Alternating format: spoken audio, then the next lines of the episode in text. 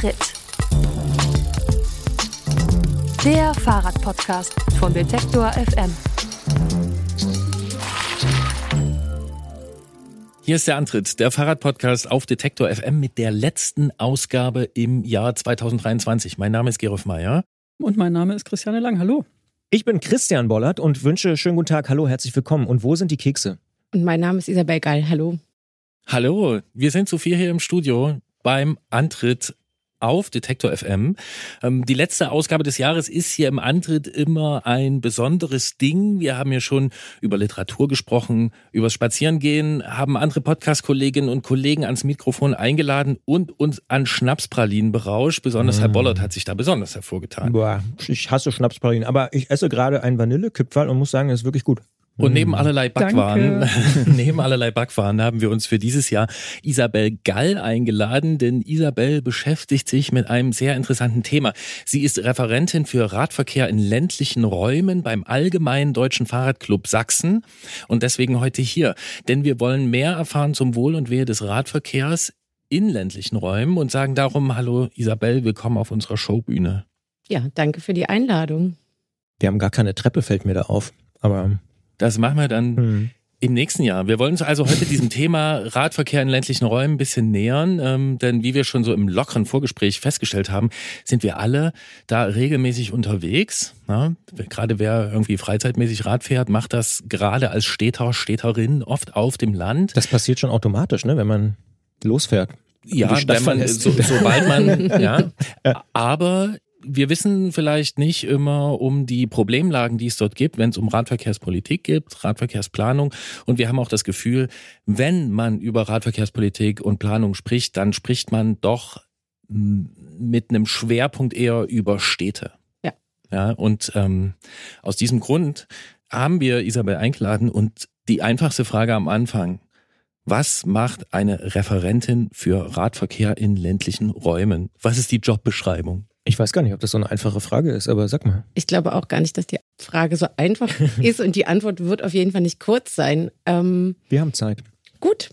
Prinzipiell gliedert sich das so ein bisschen in zwei Bereiche. Zum einen ist das Ziel der Stelle, die Menschen, die auf dem Land leben und die eben schon Rad fahren vor Ort und die eigentlich sich dafür einsetzen wollen, die Situation zu verbessern, zu unterstützen. Da gibt es allerhand, mehr als man glaubt, von kleinen Initiativen zu ähm, schon Menschen, die irgendwie auch im ADFC aktiv sind. Und mein Ziel und meine Aufgabe ist es eigentlich, den Menschen so ein bisschen so einen Raum zu geben und sie miteinander zu vernetzen und zu verknüpfen und ihnen zu sagen, ihr seid da nicht alleine, sondern es gibt auch ganz viele andere, die wohnen vielleicht mal fünf Kilometer entfernt und nicht direkt im nächsten Haus. Und die dann einfach, also denen eine Plattform vielleicht zu geben und gleichzeitig aber auch den Akteuren vor Ort, die in Entscheidungspositionen sitzen, also sowohl Verwaltung als auch Politik, klar zu machen, dass die Menschen auf dem Land eben Radfahren wollen und dass wir da eine Infrastruktur brauchen und dass Radfahren auf dem Land eben nicht nur die, der Ausflug am Wochenende ist, sondern dass Menschen dort leben, die irgendwie alltägliche Ziele erreichen wollen.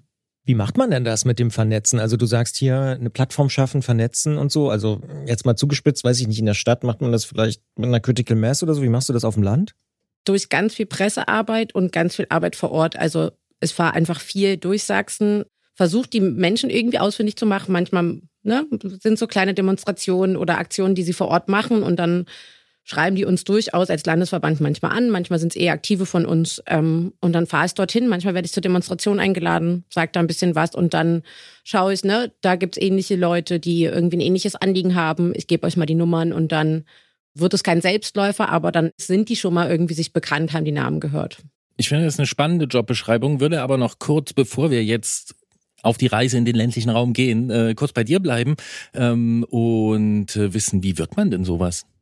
Ich bin eigentlich Soziologin von Haus aus und es liegt jetzt nicht so richtig nahe zu sagen, dann beschäftigt man sich mit Radverkehr, weil ich auch vorher einfach gar keine Ahnung davon hatte, wie Radverkehrsplanung funktioniert, so auf dieser technischen Ebene. Aber ich weiß, wie Gesellschaft funktionieren könnte und Gesellschaft funktioniert, indem Menschen Verantwortung übernehmen und Verantwortung für ihre Umgebung übernehmen. So und das ist das, was die Menschen machen, wenn sie sich für besseren Radverkehr engagieren erstmal. Aber das lernt man ja vermutlich nicht im Soziologiestudium, oder? Also du hast schon gesagt, da ist auch Radverkehr vermutlich gar kein Thema, oder? Nee, aber so Stadtentwicklung oder Gemeindeentwicklung schon, ja. Und du fährst selber Fahrrad, nehme ich an. Das kommt noch hinzu, genau, dass ich selber Fahrrad und dass ich aus der Uckermark komme und für mich Fahrradfahren tatsächlich so eine. Brandenburg. Ja. Ja, super. Für mich einfach so die normalste Fortbewegungsart war, die ich hatte. So, ne? Das war irgendwie das, was ich als Kind gemacht habe, um selbstständig sein zu können. Und das war aber auch das, was meine Oma gemacht hat, weil es gab in der Uckermark nichts. Also auch heute noch irgendwie so eine Busverbindung morgens und abends. Und dann ist man halt irgendwie mit dem Fahrrad überall hingefahren. So. Da muss ich jetzt mal hier unser Skript ein bisschen sprengen. Interessiert mich natürlich als Brandenburger, der in Potsdam geboren wurde. Uckermark, das heißt, du bist dann auch von einem Ort zum anderen gefahren, ein, zwei, drei Kilometer. Und das war dann ein Stück Selbstständigkeit? Genau, also ich bin tatsächlich dann irgendwie in der Nähe von Potsdam groß geworden. Und Aha, für mich war es normal, äh, Werder an der Havel. Ja, kenne ich gut, natürlich. Genau. Ja. Und dort führt eine lange, also ne, da gibt es eine Bundesstraße, die B1, durchgängig mit Radweg. Und das war für mich normal, den zu benutzen und auch fünf bis zehn Kilometer Fahrrad zu fahren. Ja, auch zur Schule oder so. Genau. Ja. Und ich habe, glaube ich, schon ausreichend mitbekommen, dass du diese Streckenlänge in der Zwischenzeit deutlich überschritten hast, oder? Ich würde sogar sagen, von uns, äh, die hier im Raum stehen, bist du eventuell die Person mit der längsten Streckenlänge, oder? So ein bisschen Langstrecke hat es dir schon angetan, oder? Ja, durchaus. Was meine Arbeit auch manchmal ein bisschen leichter macht, weil die Bahnanbindungen nicht in jedem Ort in Sachsen super gut sind und man dann aber einfach immer das Fahrrad mitnehmen kann und zur Not mit dem Rad einfach weiterfährt. Wie, wie tief steckst du drin in diesem Langstreckenzauber?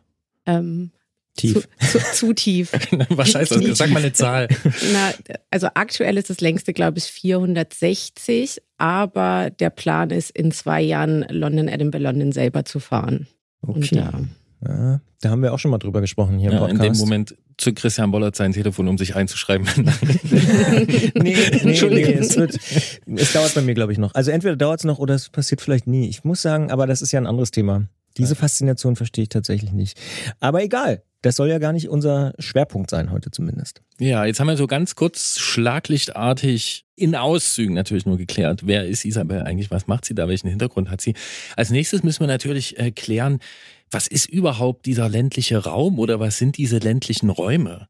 Also du bist Referentin für Radverkehr in ländlichen Räumen. Heißt das, dein Zuständigkeitsbereich beginnt direkt hinter der Stadtgrenze? Das Ortsschild Leipzig vorbei, ne? Strich durch und dann beginnt der ländliche Raum oder? Das ist halt wirklich gar nicht so leicht zu beantworten. Und meine Stelle war auch als Radverkehr im ländlichen Raum ausgeschrieben und relativ schnell habe ich gesagt, das geht so nicht. Also der ländliche Raum ist super heterogen. Wir haben irgendwie kleine Städte wie irgendwie Bautzen oder Torgau, die in sich ja schon irgendwie eine Fahrradinfrastruktur haben, wo die Leute in der Stadt sich bewegen. Wir haben aber auch wirklich so das Vogtland-Erzgebirge, wo so Ortschaften sich aneinander reihen. So, wir haben aber auch irgendwie Bereiche, irgendwie Lausitzer Seenland, wo die Orte ganz weit auseinander liegen und wo wir gar keine größere Stadt haben. Und das ist alles super divers und deswegen sind ländliche Räume schon alles das außerhalb von einer Großstadt, wo man vierspurige Straßen zum Teil hat. So, das hat man halt irgendwie in einer Stadt wie Bautzen jetzt vielleicht nicht. Mhm. Und damit sind die Platzverhältnisse ganz andere und gleichzeitig hat man in der Stadt diese ganzen Überlandbeziehungen auch gar nicht. So, ne? Also ein Dorf kann ja manchmal zerteilt sein und es hat zwischen zwei Dorfpunkten irgendwie zwei, drei Kilometer Überland, was ja in der Stadt letztlich nicht passieren würde. Das heißt aber auch, dass deine Arbeit sehr, sehr unterschiedlich ist. Also du hast gar nicht so einen typischen Arbeitstag, höre ich daraus. Nee, überhaupt nicht. Genau. Der ist eigentlich ständig anders und irgendwie auch wird meistens so am Tag nochmal gesprengt und es passiert irgendwas. Ja. Aber dann äh, lass uns den trotzdem mal zusammenpuzzeln. Wie, wie könnte er aussehen? Oder was kommen da so für unterschiedliche Sachen bei raus? Also nimm mal einen Tag aus der letzten Woche oder so, der vielleicht prototypisch ist. Nehmen wir mal an, du hast einen Termin, fährst irgendwo hin auch. Genau, ja. dann würdest in der Regel vielleicht nochmal morgens kurz im Büro vorbeigucken, zwei, drei Flyer oder so mitnehmen, eine Broschüre, je nachdem, wen ich treffe, dann mit dem Zug und mit dem Fahrrad dorthin fahren. In der Regel versuche ich auch ein bisschen eher da zu sein, um in der Umgebung selber nochmal Fahrrad zu fahren, weil man dann einfach, egal mit wem man spricht, immer so einen Blick auch dafür hat, mhm. welche Strukturen gibt es denn hier, wo sind denn Probleme. Genau, dann habe ich entweder Termine mit unseren Aktiven, die ich betreue. Da geht es dann häufig darum, dass die so kleinere Projekte haben und da ganz konkret Unterstützung brauchen. Manchmal sind es Treffen mit Verwaltung, wo es darum geht, dass wir bestimmte Themen einfach besprechen oder gucken, wie können die bei bestimmten Sachen vorangehen oder so die Ideen, die ich denen so ein bisschen ähm, zugesteckt habe, nochmal ein bisschen genauer erkläre und wir gucken so, ne, gibt es da Möglichkeiten oder auch manchmal mit politischen Akteuren, dass man sich da trifft. So Bürgermeisterinnen, Bürgermeister. Genau, oder? genau. Mhm. Da wirst du auch eingeladen dazu. Also hier äh, Dorf XY möchte mit äh, Dorf YZ äh, irgendwie eine, eine, Verbindung schaffen äh, durch einen Radweg oder sowas und dann äh, wir fragen mal den ADFC, was das der so mhm. denkt oder wie, wie? Also seltener so, aber schon eher in die Richtung, es gibt engagierte Bürgerinnen, die haben eben diesen Wunsch, dass hier irgendwie was passiert. Mhm. Und wir müssen jetzt mal gucken, was kann man dann überhaupt machen. Weil, nämlich, da fängt es dann an bei Zuständigkeiten, der Radweg im ländlichen Raum, ne, wenn es eine Bundesstaatsstraße ist, können die Gemeinden gar nichts machen. Das oh Gott, was ist eine Bundesstaatsstraße? Eine Bundes- oder eine Staatsstraße, also, ne? Genau. Ähm, da können die gar nichts machen, weil sie dürfen an der Straße selber nicht bauen.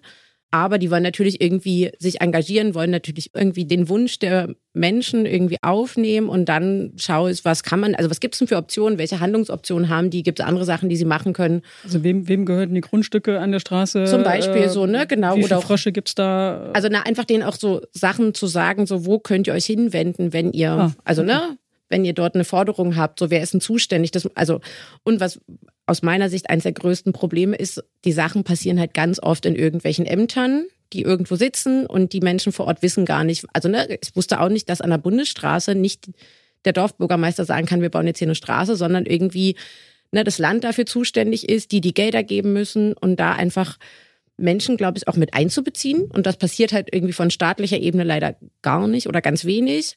Und das ist schon mein Antrieb, so ein bisschen zu sagen, so ich möchte, dass die Menschen irgendwie das Wissen erlangen darüber, wie funktionieren denn solche Prozesse und solche Strukturen, um dann zu wissen, wie können wir uns engagieren und was können wir dafür tun, damit es vielleicht schneller geht, damit überhaupt etwas passiert, wo müssen wir unsere Forderungen hin artikulieren, so, ne? Also du bist so eine Art Lotsin oder so, die. Ja, so kann man es vielleicht ganz gut sagen. Die den Leuten mhm. sagt, hier, da gibt es Fördergelder und da müsst ihr aufpassen, da müsst ihr nämlich nicht den fragen, sondern die oder so. Genau. Mhm. Mhm. Na, oder auch einfach den sagen, wer ist denn zuständig dafür? So, an wen müsst ihr euch wenden, damit ihr wisst, welche Fördergelder es gibt und wo die herkommen und wie ihr die beantragen könnt. So. Mhm. Wenn ich das versuche jetzt zusammenzufassen oder zu verstehen, habe ich jetzt hier schon zwei große Probleme rausgehört. Das eine sind Zuständigkeiten. Also dein Beispiel, es ist eine Bundesstraße, nein, da kann die Gemeinde gar nicht dran bauen. Und das andere sind diese Entscheidungen, die so getroffen werden, dass sie nicht unbedingt transparent sind und dass die Menschen vor Ort überhaupt nicht wissen, wo die getroffen werden. Ja. Ist das okay? Ich höre auch raus, dass das zwei große Probleme sind, mhm. wenn ich das irgendwie richtig deute. Ähm, würdest du sagen, es gibt noch andere große Probleme, die äh, bestehen in dem ganzen Spiel oder sind das die bestimmenden? Aus meiner Sicht ist Kommunikation schon zentral und ich würde das jetzt mal als Kommunikation zusammenfassen. Und dann ist es natürlich auch immer noch Geld, was eine Rolle spielt. Gerade umso kleiner die Kommune wird, umso weniger Geld ist eigentlich auch da. Und auch der Freistaat selber ist ja irgendwie in seinen finanziellen Mitteln begrenzt. Und zum Teil ist es auch Fachpersonal. Also auch da gibt es einen Personalmangel im öffentlichen Dienst, was so RadverkehrsplanerInnen oder vielleicht gibt es gar nicht den Mangel, sondern es ist eher so, dass es ausreichend Planerinnen und Planer gibt, die aber ja auch immer noch Straßen planen. Mhm. Und es hat mir ganz frech so einen Vorschlag gebracht und habe gesagt, wenn man jetzt irgendwie schauen würde, wir haben die letzten Jahre nur oder viele Straßen geplant und wenig Radwege und wir drehen das mal um, sodass wir dann ein gleiches Verhältnis kommen, dann ist es für die natürlich total utopisch und ganz weit weg von ihrer Realität. Also letztlich, aus meiner Sicht, gibt es schon Fachpersonal. Wir müssten aber natürlich schauen, dass wir nicht nur Straßen planen, sondern eben viel mehr Radwegsplanung machen. Ketzerische Frage. Können denn Leute, die Straßen planen, auch Radverkehrswege planen? Ich würde jetzt einfach sagen, ja, das sind Verkehrsingenieure, die können das auf jeden Fall. Wollen die das auch? Mm, also da müsste ich ja Menschen was unterstellen. Ich habe nur eine Planerin mal gefragt und die hat gesagt, ihr ist es vollkommen gleich, mhm. was sie plant, weil sie generell gerne plant und ob es jetzt eine Straße für Autos ist oder eben einen Radweg. Ist erstmal wurscht. Hm. Ja. Jetzt bist du ja viel in Sachsen unterwegs, aber du bist ja auch vernetzt und triffst dich mit Kolleginnen und Kollegen und so. Wenn du jetzt mal so ein bisschen abstrahierst, weil viele Hörerinnen und Hörer wohnen ja irgendwo sonst in Deutschland oder sogar in Österreich oder der Schweiz. Gibt es da Dinge, die sich überall so ähnlich darstellen? Also das, was du gerade beschrieben hast, ist das eigentlich ein generelles Problem in Deutschland, um es mal so konkret zu machen? Mit den Abstimmungen, mit den Zuständigkeiten und so, mit der Kommunikation? Ähm, ich denke, es ist natürlich sehr differenziert und es gibt Bundesländer, in denen es viel besser funktioniert, weil einfach der Fokus darauf schon viel mehr gelegt wurde, zu sagen, wir möchten die Radverkehrsinfrastruktur in dem ganzen Bundesland verbessern. Wir haben da Fördermittel, wir haben Konzepte, wir stellen Menschen ein, wir versuchen irgendwie andere Fördermittel zu finden. Ein schönes Projekt zum Beispiel sind Bürgerinnenradwege in Nordrhein-Westfalen und Niedersachsen, wo man versucht, bestimmte Probleme darüber zu klären, dass man das eben an die Gesellschaft zurückgibt oder an die Menschen, die vor Ort leben. Aber letztlich ist das Problem doch dasselbe, dass Radwege immer so ein Nice-to-have für alle sind. Also diese Erfahrung von, der Radweg endet hier und ich stehe auf einmal im Nirgendwo. Den kennen die Leute überall. Würde ich jetzt unterstellen. Auch in Niedersachsen oder Nordrhein-Westfalen. Ja. Und in Baden-Württemberg. Ja, oder im Saarland, Schleswig-Holstein, wahrscheinlich in, in, den Niederlanden nicht. Mhm. So, da würde ich sagen, die kennen das, glaube ich, nicht mehr. Und das ist eher sozusagen das Problem, dass wir irgendwie, also bei so Raumplanung scheinbar irgendwie immer Verkehrsplanung für motorisierten Verkehr ist. So, und niemand auf die Idee kommt, die Straße endet hier, schieb doch dein Auto heute mal. Die 300 Meter, das schaffst du schon. So, was ja bei Radfahren ganz normal ist, so, ne? Du kannst ja mal kurz absteigen und die Treppe hochlaufen. So. Du kannst auch mit deinem Kinderanhänger zwischen den 80 Zentimeter entfernten Pollern irgendwie durchfädeln. Ähm, aber ich wollte gerade auch drauf kommen, ne, dass es nicht nur, natürlich nicht nur ein Problem in Sachsen ist. Und äh, wir sprechen hier natürlich beispielhaft ähm, mit Isabel ähm, über das Problem. Und äh, Christian fragte vorhin, können die Planer das, können die Radwege bauen? Ähm, deine Antwort war theoretisch schon. Nun ist ja aber trotzdem, finde ich, die Frage, was da rauskommt. Und wenn ich mir so Feedback anschaue, was wir bekommen haben, denn wir haben in den letzten Tagen nochmal aufgerufen, unsere Community, was für Fragen, was für Themen da rumschwirren zu dem Thema Planung im ländlichen Raum. Da hat sich zum Beispiel Willi gemeldet auf Facebook und er hat geschrieben, mein Homeground wurde beim ADFC Fahrradklimatest als freundlichste Gemeinde in Deutschland gewählt. Wenn das das Beste darstellt, wie schlimm steht es um andere Gemeinden? Fünf Ausrufezeichen. Warum werden Leuchtturmprojekte wie der R1 so geplant und ausgeführt wie aktuell erlebbar? Nun konnte ich nicht überprüfen, auf welche Stelle am R1 er sich bezieht. Aber offensichtlich ist da eine große Unzufriedenheit auch mit dem, was gebaut wurde. Und Willi ist auch nicht der Erste, von dem ich das mitbekomme. Hm. Bist du immer zufrieden oder sind die Menschen, mit denen du dich um diese Probleme vor Ort kümmerst, sind die immer zufrieden mit dem, wenn dann mal irgendwas gebaut wird? Naja, man ist zufrieden, weil man sagt, man will ja nicht meckern, man kriegt ja was. Also das ist eher so mein Eindruck, dass die Leute sagen, naja, wir müssen ja auch irgendwie so ein bisschen dankbar sein. Immerhin gibt's ein Radweg. Hm. Die ersten Anzeichen von Infrastruktur. Aber häufig ist es ja so, dass anderthalb Kilometer gebaut werden und drei Jahre später werden die nächsten 800 Meter gebaut und dann bleibt da eine Lücke, weil irgendwelche Sachen zu klären sind, wie Eigentumsrechte oder solche Geschichten. Und dann kommt irgendwann mal wieder ein Radweg. Häufig sind die Menschen aber auch unzufrieden, weil nach Planungsrichtlinien geplant wird. Da gibt es vor allem irgendwie Faktoren, die sagen, ein Radweg oder eine Infrastruktur ist objektiv sicher. Das bedeutet aber nicht, dass die Menschen die als sicher empfinden. Und sobald sie die als unsicher empfinden, führt es, glaube ich, dazu, dass die Leute gar nicht aufs Rad steigen und trotzdem unzufrieden sind. Also ein klassisches Beispiel sind eigentlich so Radschutzstreifen, die nur mit gestrichelten Linien laufen, was ja nur Angebotsstreifen sind, um so ein bisschen den Verkehrsraum neu aufzuteilen oder dort einen Fokus hinzulegen. Ganz, ganz viele Menschen empfinden das als sehr unsicher, im Mischverkehr zu fahren und fahren dann dort eigentlich gar nicht und sehen es eher so, ja nett, dass da jemand ein Piktogramm hingemacht wird, wenn ich trotzdem die ganze Zeit irgendwie eng überholt werde und das Gefühl habe, es werde gleich angefahren, fahre ich da ja trotzdem nicht Fahrrad. Das ist ja in der Stadt auch so, ne? Ja. ja. Aber, ja. Du hast gerade angesprochen, wie so Planungsprozesse laufen. Können wir das mal konkret machen? Also sagen wir mal, ich wohne in einem ländlichen Raum, in einem Dorf beispielsweise, vielleicht in der Altmark, in Sachsen-Anhalt oder so. Was muss ich denn machen, damit ich einen Fahrradweg bekomme? Prinzipiell ist immer wichtig, dass so ein Bedarf erstmal vorhanden ist. So, ne? Also ganz, es ist, glaube ich, dann schon noch sehr differenziert, wie das funktioniert. Es muss ein Bedarf da sein und dann ist es an Staats- und Bundesstraßen gerade häufig so, dass wenn die Straße eh angefasst wird, dass dann auch der Radweg mitgeplant wird. Und dann ist immer die Frage, wie groß ist die Planung und wie viel muss gemacht werden, ob es ein Planfeststellungsverfahren gibt. Also da müssen komplexere Prüfungen einfach erfolgen und alles ne, sozusagen ringsherum mit einbezogen werden. Und das sind dann, also so ein Planfeststellung, da wird dann lange irgendwie erstmal entworfen und geguckt, dass Umweltverträglichkeitsprüfungen gemacht werden solche Sachen. Und dann muss man schauen, gibt es Grundstücke, die erworben werden müssen, müssen Ausgleichsflächen geschaffen werden, ganz viel ringsherum. Und dann gibt es irgendwann einen Planfeststellungsbeschluss im besten Fall und dann kann sozusagen der Bau beginnen. Es gibt auch Projekte, wo man das eben nicht braucht, eine Planfeststellung. Und auch da müssen erstmal Vorplanung passieren, Abstimmungsprozesse und dann geht sozusagen ins, ins Rollen. Ich hätte eine Nachfrage dann mhm. noch. Äh, das heißt, ich kann jetzt nicht als Bürgermeisterin oder Bürgermeister einfach sagen, ich will jetzt in meinen Nachbarort, du hast es vorhin YZ genannt, äh, einen Fahrradweg machen und ich stelle jetzt mal einen Antrag bei der Landesregierung und dann wird das schon. Nee. Das, also ganz so banal ist es dann nicht. Meistens gibt es Radverkehrskonzepte auf Landesebene und in Sachsen war es zum Beispiel so, dass dort alle Gemeinden ihre Bedarfe melden konnten. Und dann wurde aber nochmal geprüft, in welche Reihenfolge muss man die irgendwie bringen, weil es natürlich irgendwie priorisiert werden muss in einer gewissen Weise. Man kann nicht alles gleichzeitig machen. So. Klingt aber kompliziert. Ja. Es klingt sehr kompliziert und es ist offensichtlich auch ein Thema, was äh, die Menschen, die uns geschrieben haben, beschäftigt. Ich habe hier mal noch zwei Nachrichten ähm, rausgesucht. Und zwar Saumselig ähm, schrieb uns, was mich wirklich beschäftigt, wie bekommen wir Kommunen und Landkreise dazu, über ihre Grenzen hinweg zu planen? Und Joachim schrieb uns auf Instagram, charakteristisch für ländliche Radwege sind die Radwege entlang von Landstraßen, die enden, sobald das Ortseingangsschild kommt. Und ich lerne ja hier auch äh, wahnsinnig dazu. Ne? Und jetzt habe ich mir eben nochmal so vergegenwärtigt, äh, was hier bei uns in der Stadt passiert.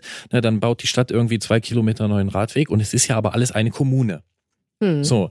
Und wenn ich mir jetzt überlege, von Dorf A zu Dorf B, und zwar nicht von Ortsschild zu Ortsschild, sondern Zentrum von Dorf A ins Zentrum von Dorf B, habe ich da mindestens drei Zuständigkeiten, kann das sein? Also es kann passieren, genau. Es sei denn, es ist eine Einheitsgemeinde wahrscheinlich. Aber ähm, nee, weil immer dieses Zwischenstück zwischen den Gemeinden, wenn es dann eine Staats- oder eben Bundesstraße ist, wenn es eine Kreisstraße ist, ist es was anderes und selbst da wäre die Zuständigkeit sozusagen nochmal außerhalb. Und noch vielleicht noch ein anderer Punkt, den man natürlich auch irgendwie überhaupt nicht weiß, wenn man nicht Radwege plant. Bei Tempo 50 innerorts und einer geringen Verkehrsbelastung sagen die Regelwerke, dass kein Radweg, kann, also keine separate Infrastruktur notwendig ist, sondern dass man im Mischverkehr fahren kann. Und das ist halt objektiv sicher, also ne, da sind wir wieder dabei, das ist dann objektiv sicher.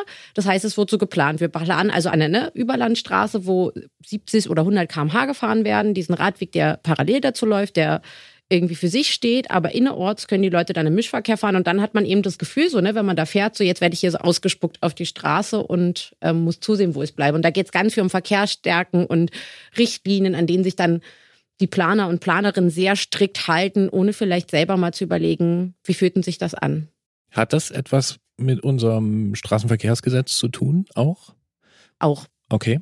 Zum Teil, weil bestimmte Regelungen die Kommunen, also bei Durchfahrtsstraßen, da geht es vor allem um Durchfahrtsstraßen, mhm. also wenn die Staats- oder Bundesstraße durch einen Ort geht, ist es aktuell so, dass dort kein Tempo 30 angeordnet werden darf, sondern Tempo 50, weil es eben eine Ortsdurchfahrt ist und da das Straßenverkehrsgesetz irgendwie den Kommunen nicht den Handlungsspielraum gibt den es ihnen geben könnte. Ja, und wenn wir das sortieren, du hast es eben schon gesagt, es gibt die Bundesstraße, Kreisstraße und Staatsstraße, mhm.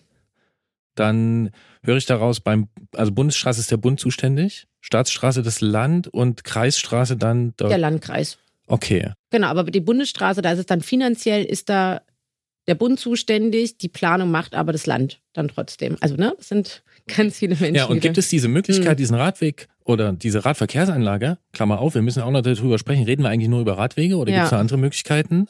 Denn Willi, ne, das, was hier gebaut wird an Radwegen bei mir vor der Tür, das ist unter aller Sau, wenn ich die fünf Ausrufezeichen mal so zusammenfassen darf. Das heißt, Radweg von A nach B, Zentrum zu Zentrum, habe ich diese drei Zuständigkeiten auch noch auf verschiedenen Ebenen. Also ich, ich skizziere den Fall mal weiter. Im Ort A ist Kommune A zuständig mit ihrer Planungseinheit. Ja. Auf dem Weg dazwischen ist dann, lass uns mal eine Staatsstraße sein, ist das Land zuständig und dann wieder Kommune B. Ja. Und die müssen alle drei kommunizieren und sich abstimmen, damit das Ding gut wird. Also genau. Und sie so, müssen also, es alle drei wollen. Genau. Ah, ja. So, und sie müssten auch im gleichen Moment, sie müssten im gleichen Moment auch planen. Also ja, es kann genau. jetzt auch sein, Gemeinde A ist gerade, also hat ein Radverkehrskonzept, fängt an, irgendwie Radwege zu bauen oder baut dann eben innerorts einfach Schutzstreifen, weil sie sagen so, ne, das ist hier wunderbar, hier fahren ganz wenig Autos lang. Dann endet der Schutzstreifen, dann sagt man an der Staatsstraße ist die Verkehrsbelastung oder das Tempo einfach hoch genug, dann haben wir da irgendwie wieder einen separaten Radweg, der dort lang führt und die Gemeinde B ist dann aber der Meinung, so wir brauchen irgendwie gar nichts. So, ne, zum Beispiel. Oder macht eine Fahrradstraße und dann habe ich irgendwie so wechselnde Infrastrukturen, die, wenn ich darauf fahre, mich natürlich trotzdem total irritieren. So, ne, weil das irgendwie die ganze Zeit sich so anfühlt wie ein Flickenteppich. Wie, wie machen die das denn in den Niederlanden zum Beispiel oder in Nordrhein-Westfalen? Das, ist, das scheint mir, also wenn ich das richtig verstanden mhm. habe, dass das eher so ein bisschen äh, Sonst bin ich ja ein Fan von Dezentralität, äh, aber da scheint es ja irgendwie ein bisschen zentraler gewünscht zu sein und entsprechend äh, mehr Experten dafür zuständig zu sein oder äh, angestellt zu sein, die sich dann eben darum kümmern. Und solche dorfinternen, zwischendörflichen und Überlandradwege irgendwie sinnvoller äh, miteinander mhm. zu koppeln. Wie kommt man da hin? Also in so einem Land wie, wo es eben nicht so gut funktioniert. Sachsen vielleicht? Weiß ich nicht. Also was gibt es da mhm. für Ansätze? Also es ist eine gute Frage ne, zu überlegen, was haben die Niederlande dann mal anders gemacht. Und ich glaube, es war eine Entscheidung, die getroffen wurde, eine politische vor allem, zu sagen, wir möchten, dass wir hier eine gute und einheitliche Infrastruktur haben. Also, ne, und dann muss man, und auch ich wäre da jetzt erstmal keine Freude von zu sagen, so, wir diktieren es jetzt von oben.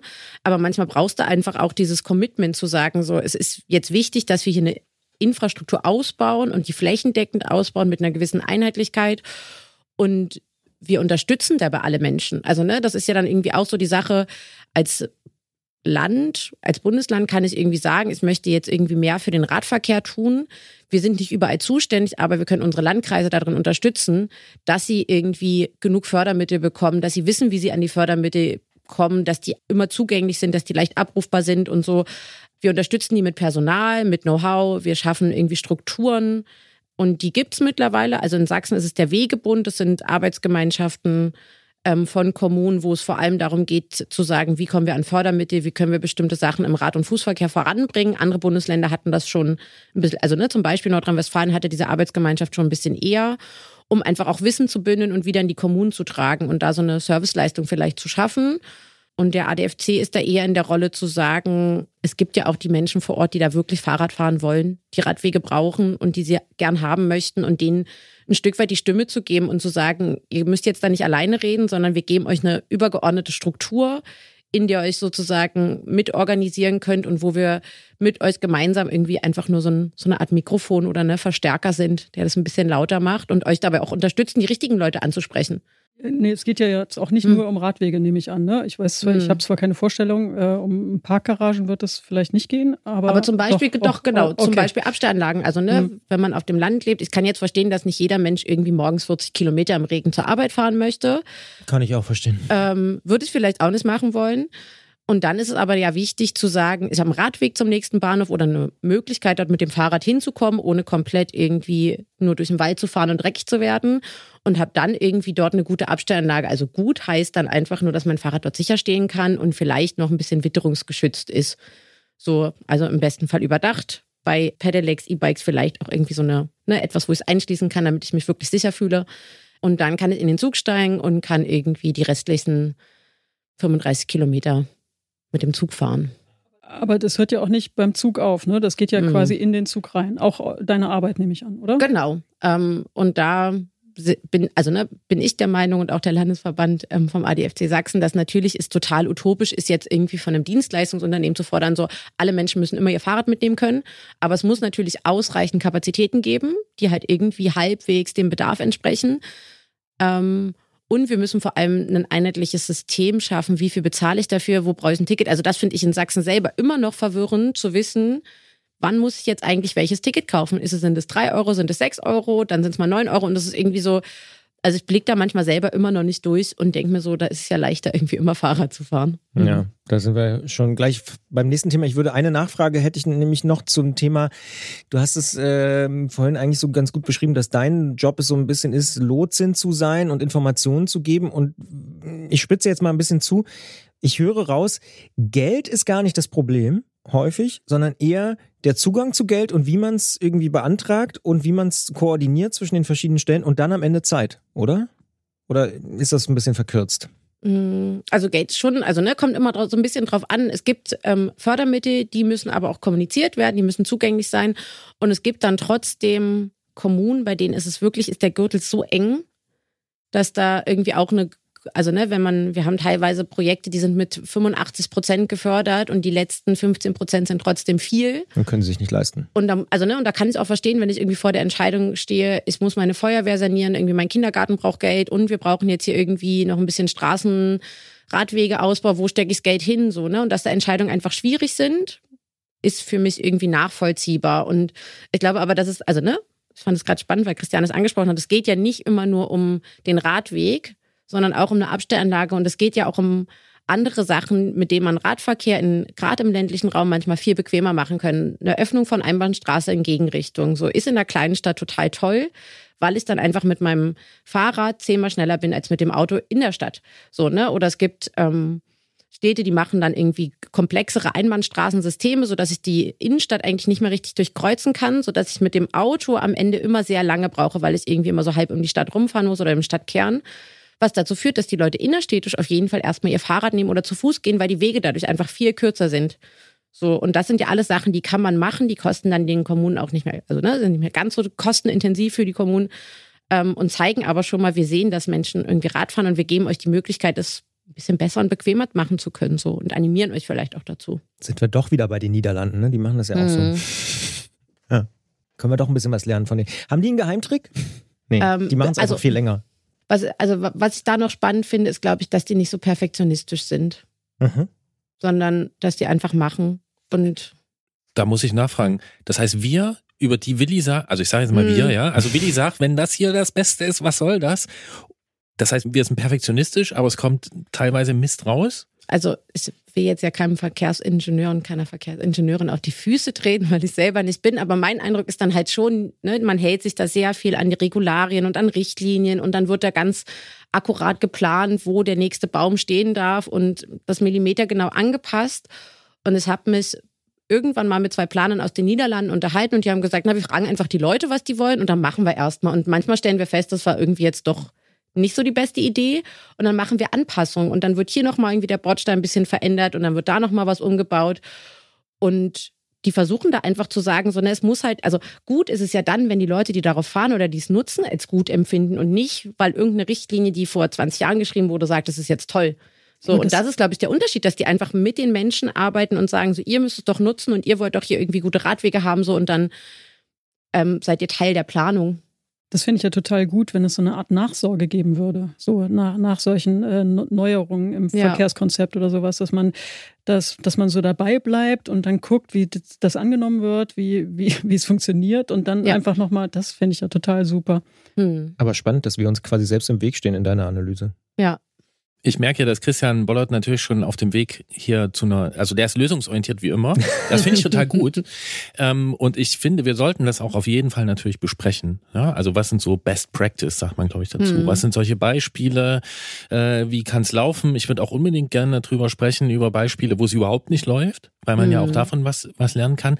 Ich würde vorher trotzdem noch ich mal. Ich hoffe, das ist nicht Brandenburg.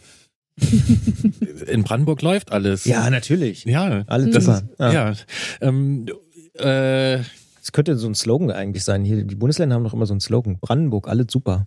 Aber ja. Denke ich nochmal drüber. Hast du schon was von den Schnapspralinen genommen eigentlich? Nee. Ach so. Na gut. Da mache ich einen großen Bogen drumherum. So, äh, aber ich hatte schon mehrere, mehrere Kekse.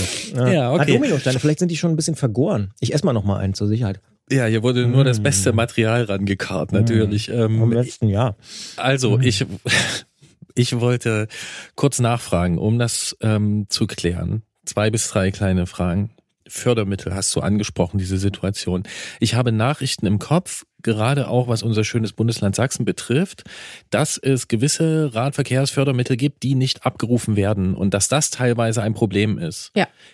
Da, okay, das trifft also zu. Mhm. Das ist auch das, was wir als ADFC Sachsen beobachten, dass ganz viele Fördermittel eingestellt werden und die nicht abgerufen werden. Wir haben aber noch nicht rausbekommen können, woran es liegt. Eingestellt bedeutet nicht eingestellt im, im Sinne von vorbei, sondern, nee, sondern die werden in den, also die Genau, sind, die sind im Haushalt sozusagen ja, okay. eingeplant und ja. es, ähm, genau, dann okay. würde ich jetzt sagen, die sind eingestellt.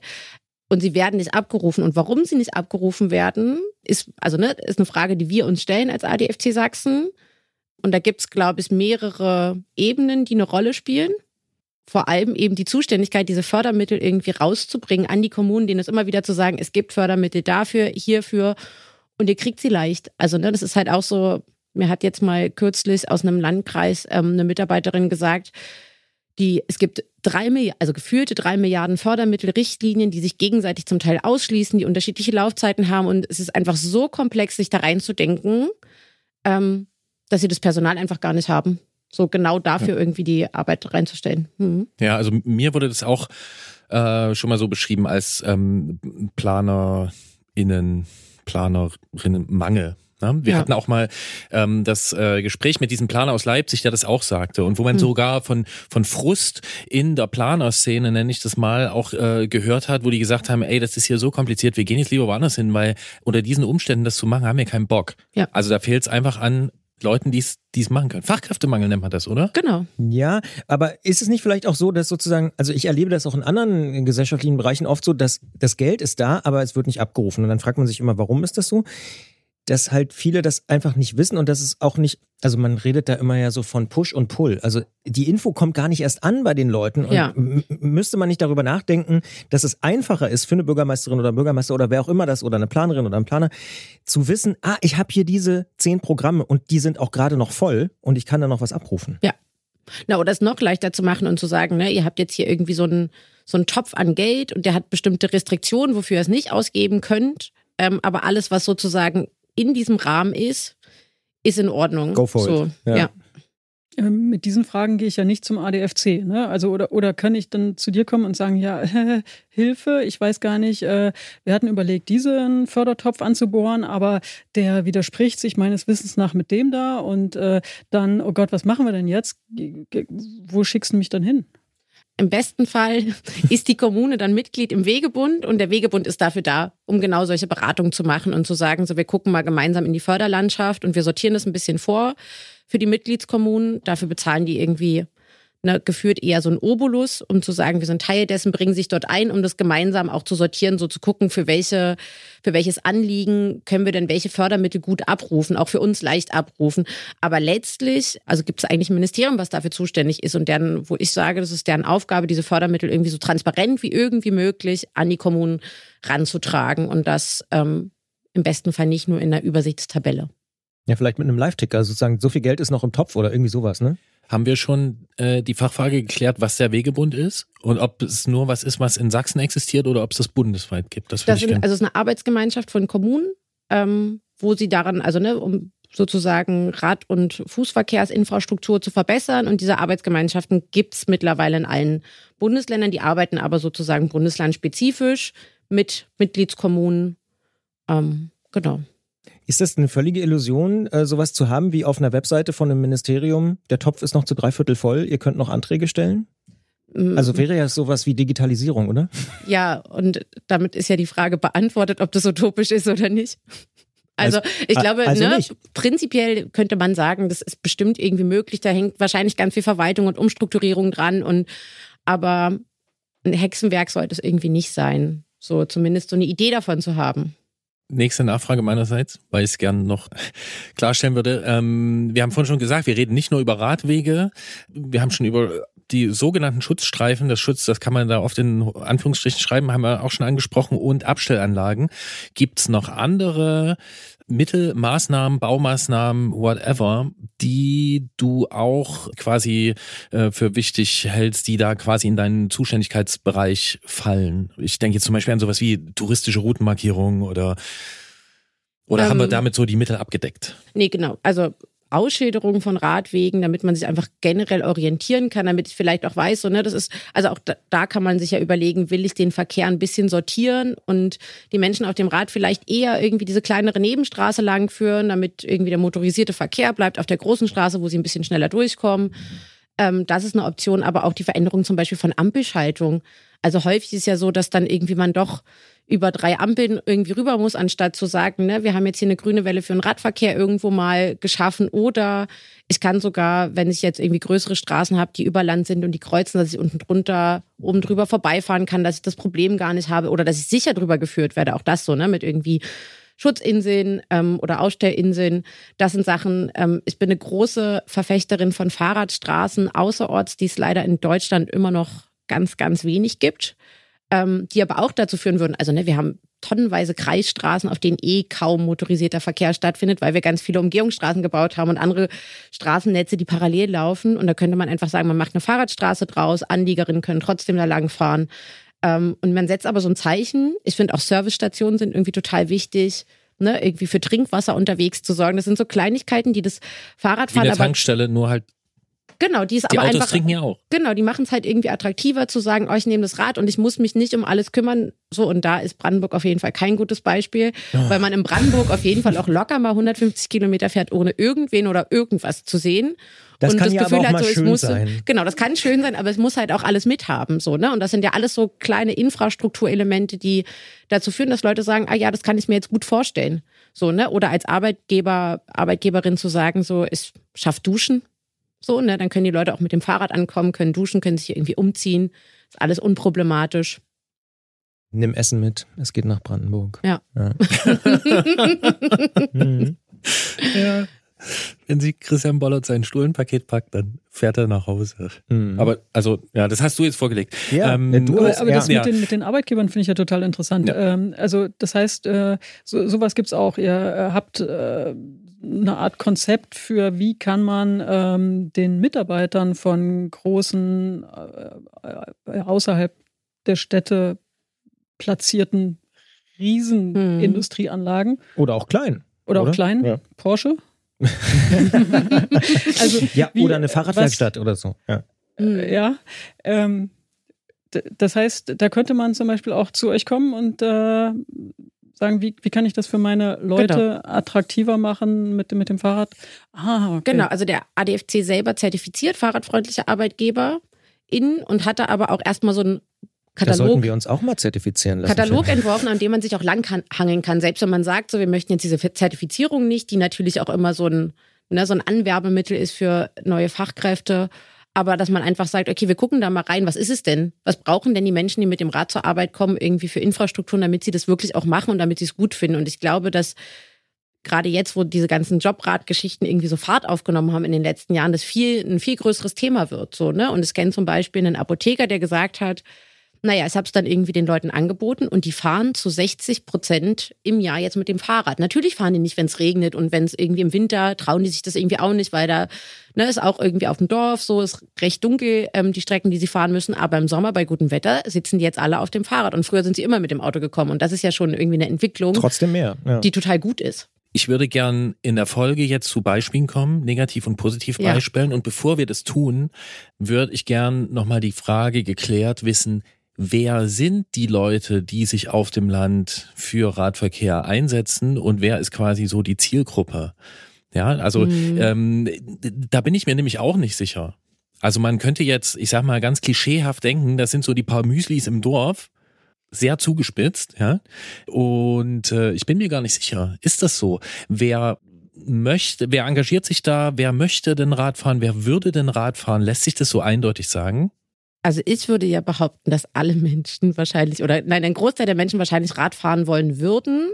Wir aber, oder ich auch ganz oft erlebe, dass Menschen sagen, ich traue mich nicht. So, ich habe Angst, hier Fahrrad zu fahren und ist mir alles zu unsicher und die fahren dann nicht Rad und die Menschen, die sich bei uns engagieren, das ist eigentlich ziemlich breit gefächert. Also ich würde jetzt, wenn ich so drüber nachdenke, was so die Engagierten, mit denen ich viel zu tun habe, ob ich die so eigenklassieren könnte oder so, ne, dann sind es einfach, sind sehr unterschiedliche Menschen, die einfach gern Fahrrad fahren und die glaube ich, auch diese Freude am Radfahren irgendwie gern mit anderen Menschen teilen. Also die organisieren auch Radtouren vor Ort ähm, und zeigen gern ihre Umgebung und sind aber auch in ihrem Alltag einfach viel mit dem Fahrrad unterwegs. Und dann merkt man ja ganz schnell, so, ne, hier ist irgendwie ein Problem, da ist ein Problem.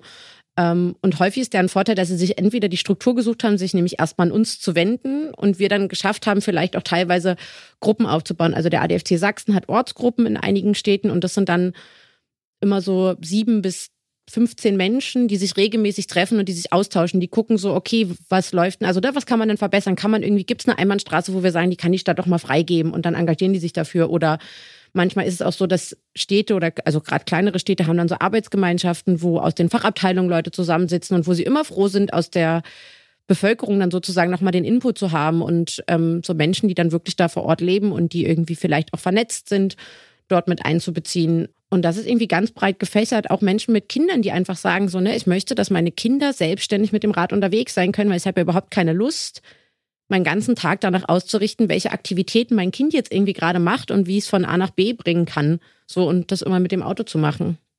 Das finde ich schon mal eine ganz, ganz spannende Beschreibung. Ich sage das mal der Fahrrad-Ultras auf dem Land. Hm. Was mich noch interessieren würde, ist tatsächlich, wo ist denn das große Potenzial? Also mich würden vor allen Dingen die Mitarbeiterinnen und Mitarbeiter der Apotheke da interessieren. Also was sind das für Leute? Die sind vorher schon Auto gefahren und haben das jetzt für sich entdeckt, offensichtlich. Die sind vielleicht vorher auch Rad gefahren, aber haben Fahr also ne, für die war vielleicht Fahrradfahren eher auch so, ein, so eine Freizeitbeschäftigung. Das macht man irgendwie am so Abend. Wochenendausflug oder genau, ja. das macht man am Wochenende. Und was ich ganz häufig irgendwie auch erlebt habe, dass es immer heißt, so auf dem, auf dem Land sind die Wege ja so lang. Also das schaffe ich ja gar nicht. Und natürlich, wenn ich meine Wegeketten ganz komplex denke und mir überlege, so, es muss in die Stadt zur Arbeit, dann muss ich auf dem Weg noch irgendwie einkaufen fahren, dann muss ich irgendwie nochmal ne, bei irgendwie der Freundin, dem Freund vorbeifahren, da was abholen, dann muss mein Kind ja irgendwie noch zum Sport gebracht werden. Und wenn ich das alles so in Zusammenhang sehe, dann komme ich irgendwie auf wirklich lange Wegeketten. Wenn ich jetzt aber sage, es muss nur zur Arbeit mit dem Auto und dann ist der Weg zum Supermarkt vielleicht doch nur acht Kilometer lang so, ne? Oder bis zur Sporthalle sind es vier Kilometer. Wenn ich aber die vier Kilometer mein Kind an einer Bundesstraße auf der Straße fahren lassen müsste, natürlich fahre ich da mit dem Auto. So, da, also das kann, würde ich von niemandem verlangen wollen. So, das wäre auch.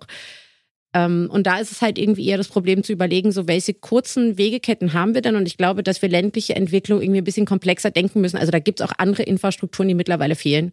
Also ne, der Supermarkt vor Ort irgendwie, der Bäcker vor Ort, die irgendwie alle zumachen, weil halt die, die Leute, ne, weil die Leute irgendwie auf die grüne Wiese fahren, so in die großen Einkaufszentren. Oder sich die Sachen bestellen. Oder die Sachen bestellen, genau. Und da, wenn man da irgendwie die Strukturen wieder schafft. Ich, die Sparkasse ist ja auch weg, ne? Also mhm. es sind ja wirklich viele Sachen. Ja, ja. Genau. Dann, und dann werden Wege lang. So, ne? Aber wenn wir irgendwie auch schauen, dass die Wege kürzer werden, dann könnte es vielleicht funktionieren. Ja, Wobei ich da auch sagen würde, ne, das liegt in diesem, irgendwie die Leute bestellen das, fahren auf die grüne Wiese und so, da steckt oftmals so ein Vorwurf drin, der vielleicht hier und da auch mal angebracht ist, aber auch in vielen Fällen ja nicht. Ne? Also es ist ja auch immer eine Rahmensetzung dafür, die das befördert, dass das überhaupt so möglich ist und dass diese Strukturen einfach so zerfallen. Ja. So, also wir hatten es neulich beispielhaft von Einkehrmöglichkeiten unterwegs. So, und wenn die nicht da sind, ja klar, wenn ich essen gehen will, dann mhm. muss ich halt irgendwie ähm, immer irgendwo hin. auf Brandenburg, immer wieder auf Brandenburg drauf. Nein. Einkehrmöglichkeiten unterwegs. Nein, ist alles gut. Ja, du hast ja recht, ist ja eine richtige Beschreibung.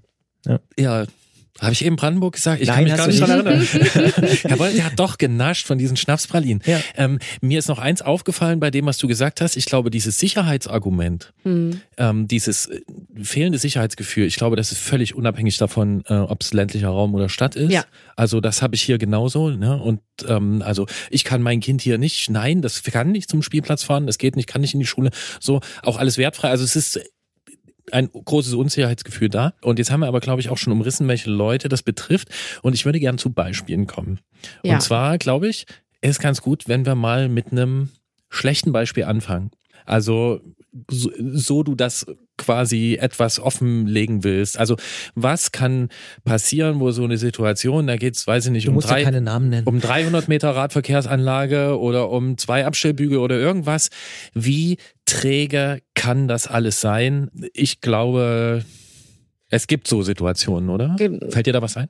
Ganz konkret, ich glaube, eines der größten Probleme ist, dass eine Anordnung zum Beispiel von Tempo 70 auf einer Landstraße nur dann gemacht wird. Also es gibt bestimmte Rahmenbedingungen, wie es sind sehr viele Kurven, es ist nicht einsichtig, aber häufig wirklich erst dann dort auch überlegt wird, ob wir das Tempo reduzieren können oder mal einen Radweg bauen, wenn jemand gestorben ist. Und das ist irgendwie, also das ist tatsächlich häufig so und das finde ich irgendwie mehr als erschreckend zu sagen, es muss erst irgendwie ein Menschenleben gehen, bevor da überhaupt jemand drüber nachdenkt, einen Radweg zu bauen. Und dann gibt es, also das ist jetzt nicht so weit weg von mir zu Hause, von Dresden Richtung Moritzburg, eine Startstraße, an der ein sehr bekannter Schulamtsleiter verstorben ist, auf dem Rad und es ist immer noch kein Radweg gebaut. So, es wurden dann Abstandsschilder, also so Hinweisschilder mit, halten Sie doch bitte anderthalb Meter Abstand hingestellt, wenn ich diese Straße lang fahre. Die hat auch zum Teil so Leitplanken. Und ich bin es jetzt kürzlich mal in einer Rennradrunde, haben wir gedacht, so komm, wir versuchen es mal. Und wir dachten im Nachhinein, klar, wir sind geschützt irgendwie in dieser Rennradgruppe gewesen und es hat sich, es gab keine kritische Situation, es war wenig Verkehr irgendwie in der Zeit aber man fühlt sich wie auf der Autobahn durch diese Leitplanken und du hast irgendwie das Gefühl, du kannst es ausweisen und es ist trotzdem ein komisches Gefühl, da lang zu fahren. Mhm. So, und das finde ich irgendwie traurig, dass wir irgendwie sagen müssen, wir warten jetzt, bis jemand gestorben ist, bevor wir überhaupt mal drüber nachdenken. Ja, das, das wäre ja wirklich krass. Vielleicht gibt es eine Situation oder ein Projekt, wo du sagst, in den letzten Jahren, das hast du einfach nicht verstanden oder da hast du dich vielleicht auch darüber geärgert, dass es dann am Ende so gemacht wurde? Mir fällt noch ein anderes Beispiel ein, wo man sieht, wie, also wie lang so Prozesse dauern. Mhm. war jetzt vor kurzem in Heinichen am Striegestal-Radweg. Dort gibt es eine Initiative, die fordern seit über 25 Jahren einen Radweg. Das ist eine alte Bahnstrecke. ist wunderschön. Mhm, das ist eine alte Bahnstrecke. Und dort dauern diese Prozesse so lange, weil immer wieder geklagt wird gegen diesen Radweg, der da gebaut wird. Von wem? Mm, von der Grünen Liga leider. Genau, also beziehungsweise von jemandem aus der Grünen Liga. Ähm, das ist, glaube ich, was sehr Persönliches, was da passiert. Da wohnt also ein Tier. Ja, aber. Ja, oder, Oder ne? genau. eine, eine Pflanze. Das Genau, ist ja ein oft, Tier. oft Genau. Ja, ja, ja, ja, ich sag's ganz wertfrei, nur um Ja. es zu verstehen. Also, Genau, da okay. Aus Artenschutzgründen wird da geklagt. Genau. Ja. Dort sind die, also vor Ort der Bürgermeister aus, aus Heinichen, der Herr Greisinger, setzt sich mit der Initiative da sehr stark ein und versucht, die so gut es geht zu unterstützen. Und dort sehen wir aber, was sozusagen ein grundlegendes Problem ist, dass nämlich solche Planungsprozesse Fachplanung sind. Ne? Da sitzen dann irgendwie Fachleute zusammen, die beraten sich, die ne, achten auf alles, aber die beteiligen die Menschen vor Ort nicht. So und gehen nicht mal irgendwie dahin zum ne, Bauer Müller und sagen, du pass auf, hier soll ein Radweg gebaut werden. Wir müssten hier irgendwie Was an deinen Feldern, wir müssten an deinen Feldern vorbei. Mhm. Womit könntest du leben? Ja. So und am Ende kennen die sich gut und dann sitzen die da irgendwie mal zwei Stunden zusammen und dann finden die auch eine Lösung, die gut ist für alle. Und dann funktioniert es. Und damit kann man so ganz viele Bedenken, die dann ansonsten in so einer Klage münden könnten, vorher ausräumen. Und da muss es aber Menschen von Anfang an in solche Prozesse beteiligen und nicht immer sagen, das sind die Leute, die wissen, sind ja, wir sind ja Fachpersonal, wir wissen, wie man es macht und die fahren halt nur Fahrrad. So, das ist, glaube ich, ein, eine komische Herangehensweise, die einfach Prozesse noch länger macht. So. Was ja interessant ist, weil die Idee ja wahrscheinlich ist, die Prozesse schneller zu machen, die aber am Ende dazu führen, dass sie länger dauern. Ja, weil, genau. Ja. Toll. Oh, und selbst so, äh, also bei mir um die Ecke gibt es so, äh, so eine Planung äh, von, also da sind sich wohl schon alle einig, dass es so eben so einen Radweg geben soll. Aber trotzdem dauert das ewig. Also, wenn ich mich recht erinnere, gab es so eine Einigung äh, zwischen Kommunen und Mhm. Land und der Bevölkerung auch. 2018 und jetzt haben wir 2023 und es ist so, keiner der Betroffenen äh, weiß, äh, ob er das jemals erleben wird, diesen Radweg zu befahren. Ja. Aber es sind sich alle einig. Also das muss ja ganz, ganz gruselig sein, was da im Hintergrund läuft an, an Entscheidungsprozessen oder an, an Zuständigkeiten und an Hin- und Hergeschiebe von irgendwelchen postalischen äh, Sendungen. Mhm. Und äh, also ich, keine Ahnung. Also das ist ja, das ist ja. äh, Und also genau, das ist ja auch das Problem, ne, dass am Ende ja die Leute jetzt vor Ort gar nicht wissen, warum. Also auch das wird ja überhaupt Genau. nicht transparent gemacht, so wo hakt's denn gerade? So und ich habe das durchaus schon erlebt, dass dann gesagt wurde, na ja, uns fehlt hier irgendwie 300 Meter von dem Grundstück. So und dann denke ich mir, dann geht doch mal dahin. Also klingelt doch mal bei den Leuten, denen es gehört und fragt die doch mal, warum sie das jetzt gerade nicht abgeben wollen. Das ist ja ein Unterschied, ob ich eben hingehe und frage oder ob die einen Brief bekommen, wo am Ende drin steht, ihr werdet enteignet. So, und ihr kriegt eine Ausgleichsfläche, die euch überhaupt nichts bringt. So, das sind ja irgendwie, also das sind ganz komische Verwaltungsprozesse, die natürlich irgendwie nicht dazu führen, dass Menschen sich beteiligt fühlen und dass sie das Gefühl haben, sie gestalten ihre Umwelt mit und sind Teil davon, sondern es wird so von oben rauf gepresst. Eine Nachfrage dazu. Das heißt, jetzt auch mal ein bisschen zugespitzt, du würdest eigentlich dazu raten, am Anfang mehr Zeit zu investieren, Ja. um dann schneller zu sein, Genau, weil Weil- wenn sich am Ende alle einig sind, genau, dann Probleme auftauchen. genau, dann muss man vielleicht eher so technische Sachen klären. Mhm. So, ne, aber nicht mehr diese Sachen, weil Klageprozesse dauern, also ne, das verzögert ja ungemein. Du hast dann immer die ganzen Fristen, die du vor Gericht einhalten musst. Und es ist ja auch wichtig, dass wir solche Prozesse noch haben. So, ne, das sind irgendwie wichtige demokratische Prozesse, aber man kann sie eben vermeiden. So, also wenn man den Klagegrund vorher sozusagen ausräumt. Ja, das ist echt spannend, weil Mhm. oft heißt es ja, wir müssen es so schnell wie möglich machen, würde ich auch immer sagen, aber das ist ein Mhm. gutes Argument eigentlich, zu sagen, nee, wir müssen uns am Anfang die Zeit nehmen. Gerolf. Ich weiß zufällig, wo Christiane wohnt und fahre dort ab und zu Und wo ihr vorbei. Fahrrad steht. ähm, fahre dort ab und zu vorbei und ich kann mich auch seit, also seit e Gefühl seit Ewigkeiten steht da ein Schild. Wir fordern einen Radweg zwischen hier und dort. Deswegen bin ich da hingezogen. Ich habe gedacht, der kommt jetzt. Ernsthaft? Und, und letztens haben sie. Wann bist du hingezogen? das sage ich jetzt nicht. Aber, Wirklich? Aber- also ist aber ist, letztens- stimmt das? Dass du de- deswegen ich, auch da- also ich habe das Schild gesehen und dachte, oh, oh ja, hier, das passt. Das Nächste passt, Woche. Das passt. Das Wird der passt. rote Teppich. Ja. der ist ja fast schon fertig. Ja, und dann habe ich ein bisschen nachgelesen in der regionalen Zeitung und dann stand da auch noch was dazu und dachte ich, oh lala, das geht aber ab hier. äh, nee, geht's nicht und das weiß ich nicht. Aber letztens habe ich, ähm, wurde an dieser Straße, wo dieser Fahrradweg entstehen soll, ähm, wurde der Wald so ein bisschen zurückgeschnitten, damit da irgendwelche Strommasten, sage ich mal vorsichtig, ich hoffe nicht Telegrafenleitungen, also aber die sehen aus wie, wie im Lucky Luke Heft, diese Telegrafenmasten. Also um die nicht total zuwachsen zu lassen. Also wurde der Wald so geschätzt um fünf bis zehn Meter zurückgeschreddert. Mhm. Da habe ich gedacht, jetzt, Kommt jetzt Weg. geht's los. Mhm. Nee, nee, der Wald ist nur weg. Naja. Und die sind, die, die sind sich einig. Also da, das ist alles eigentlich bewilligt und was weiß ich was. Es geht jetzt nur noch um das Technische und da geht es, glaube ich, schon ziemlich lange drum. Hm. Wie, wie ist bei dem Thema so bei euch die Stimmung im Dorf? Das, äh, da habe ich vorhin dran gedacht, als es darum ging, wer, wer fährt denn da eigentlich Fahrrad? Und das ist eine schwierige Frage. Also ich wüsste gar nicht, also die Müslis sind es nicht. Und wer da jetzt gerade nicht Fahrrad fährt, weil der Radweg nicht da ist, das weiß ich auch nicht. Ich würde sagen, dieselben, die den Fahrradweg möchten gerne, die, ähm, die fahren auch Fahrrad, würden das nur eben dann lieber tun. Und, und die Kinder, die als der Wunsch entstanden ist, in die äh, angrenzende Grundschule sollten, die sind, glaube ich, die, die machen Abi. ja, nee, die haben schon selber Kinder, so würde ich sagen. Also ja. da geht es jetzt in die nächste Generation. Also so lange dauert das ja offenbar immer so. Ja.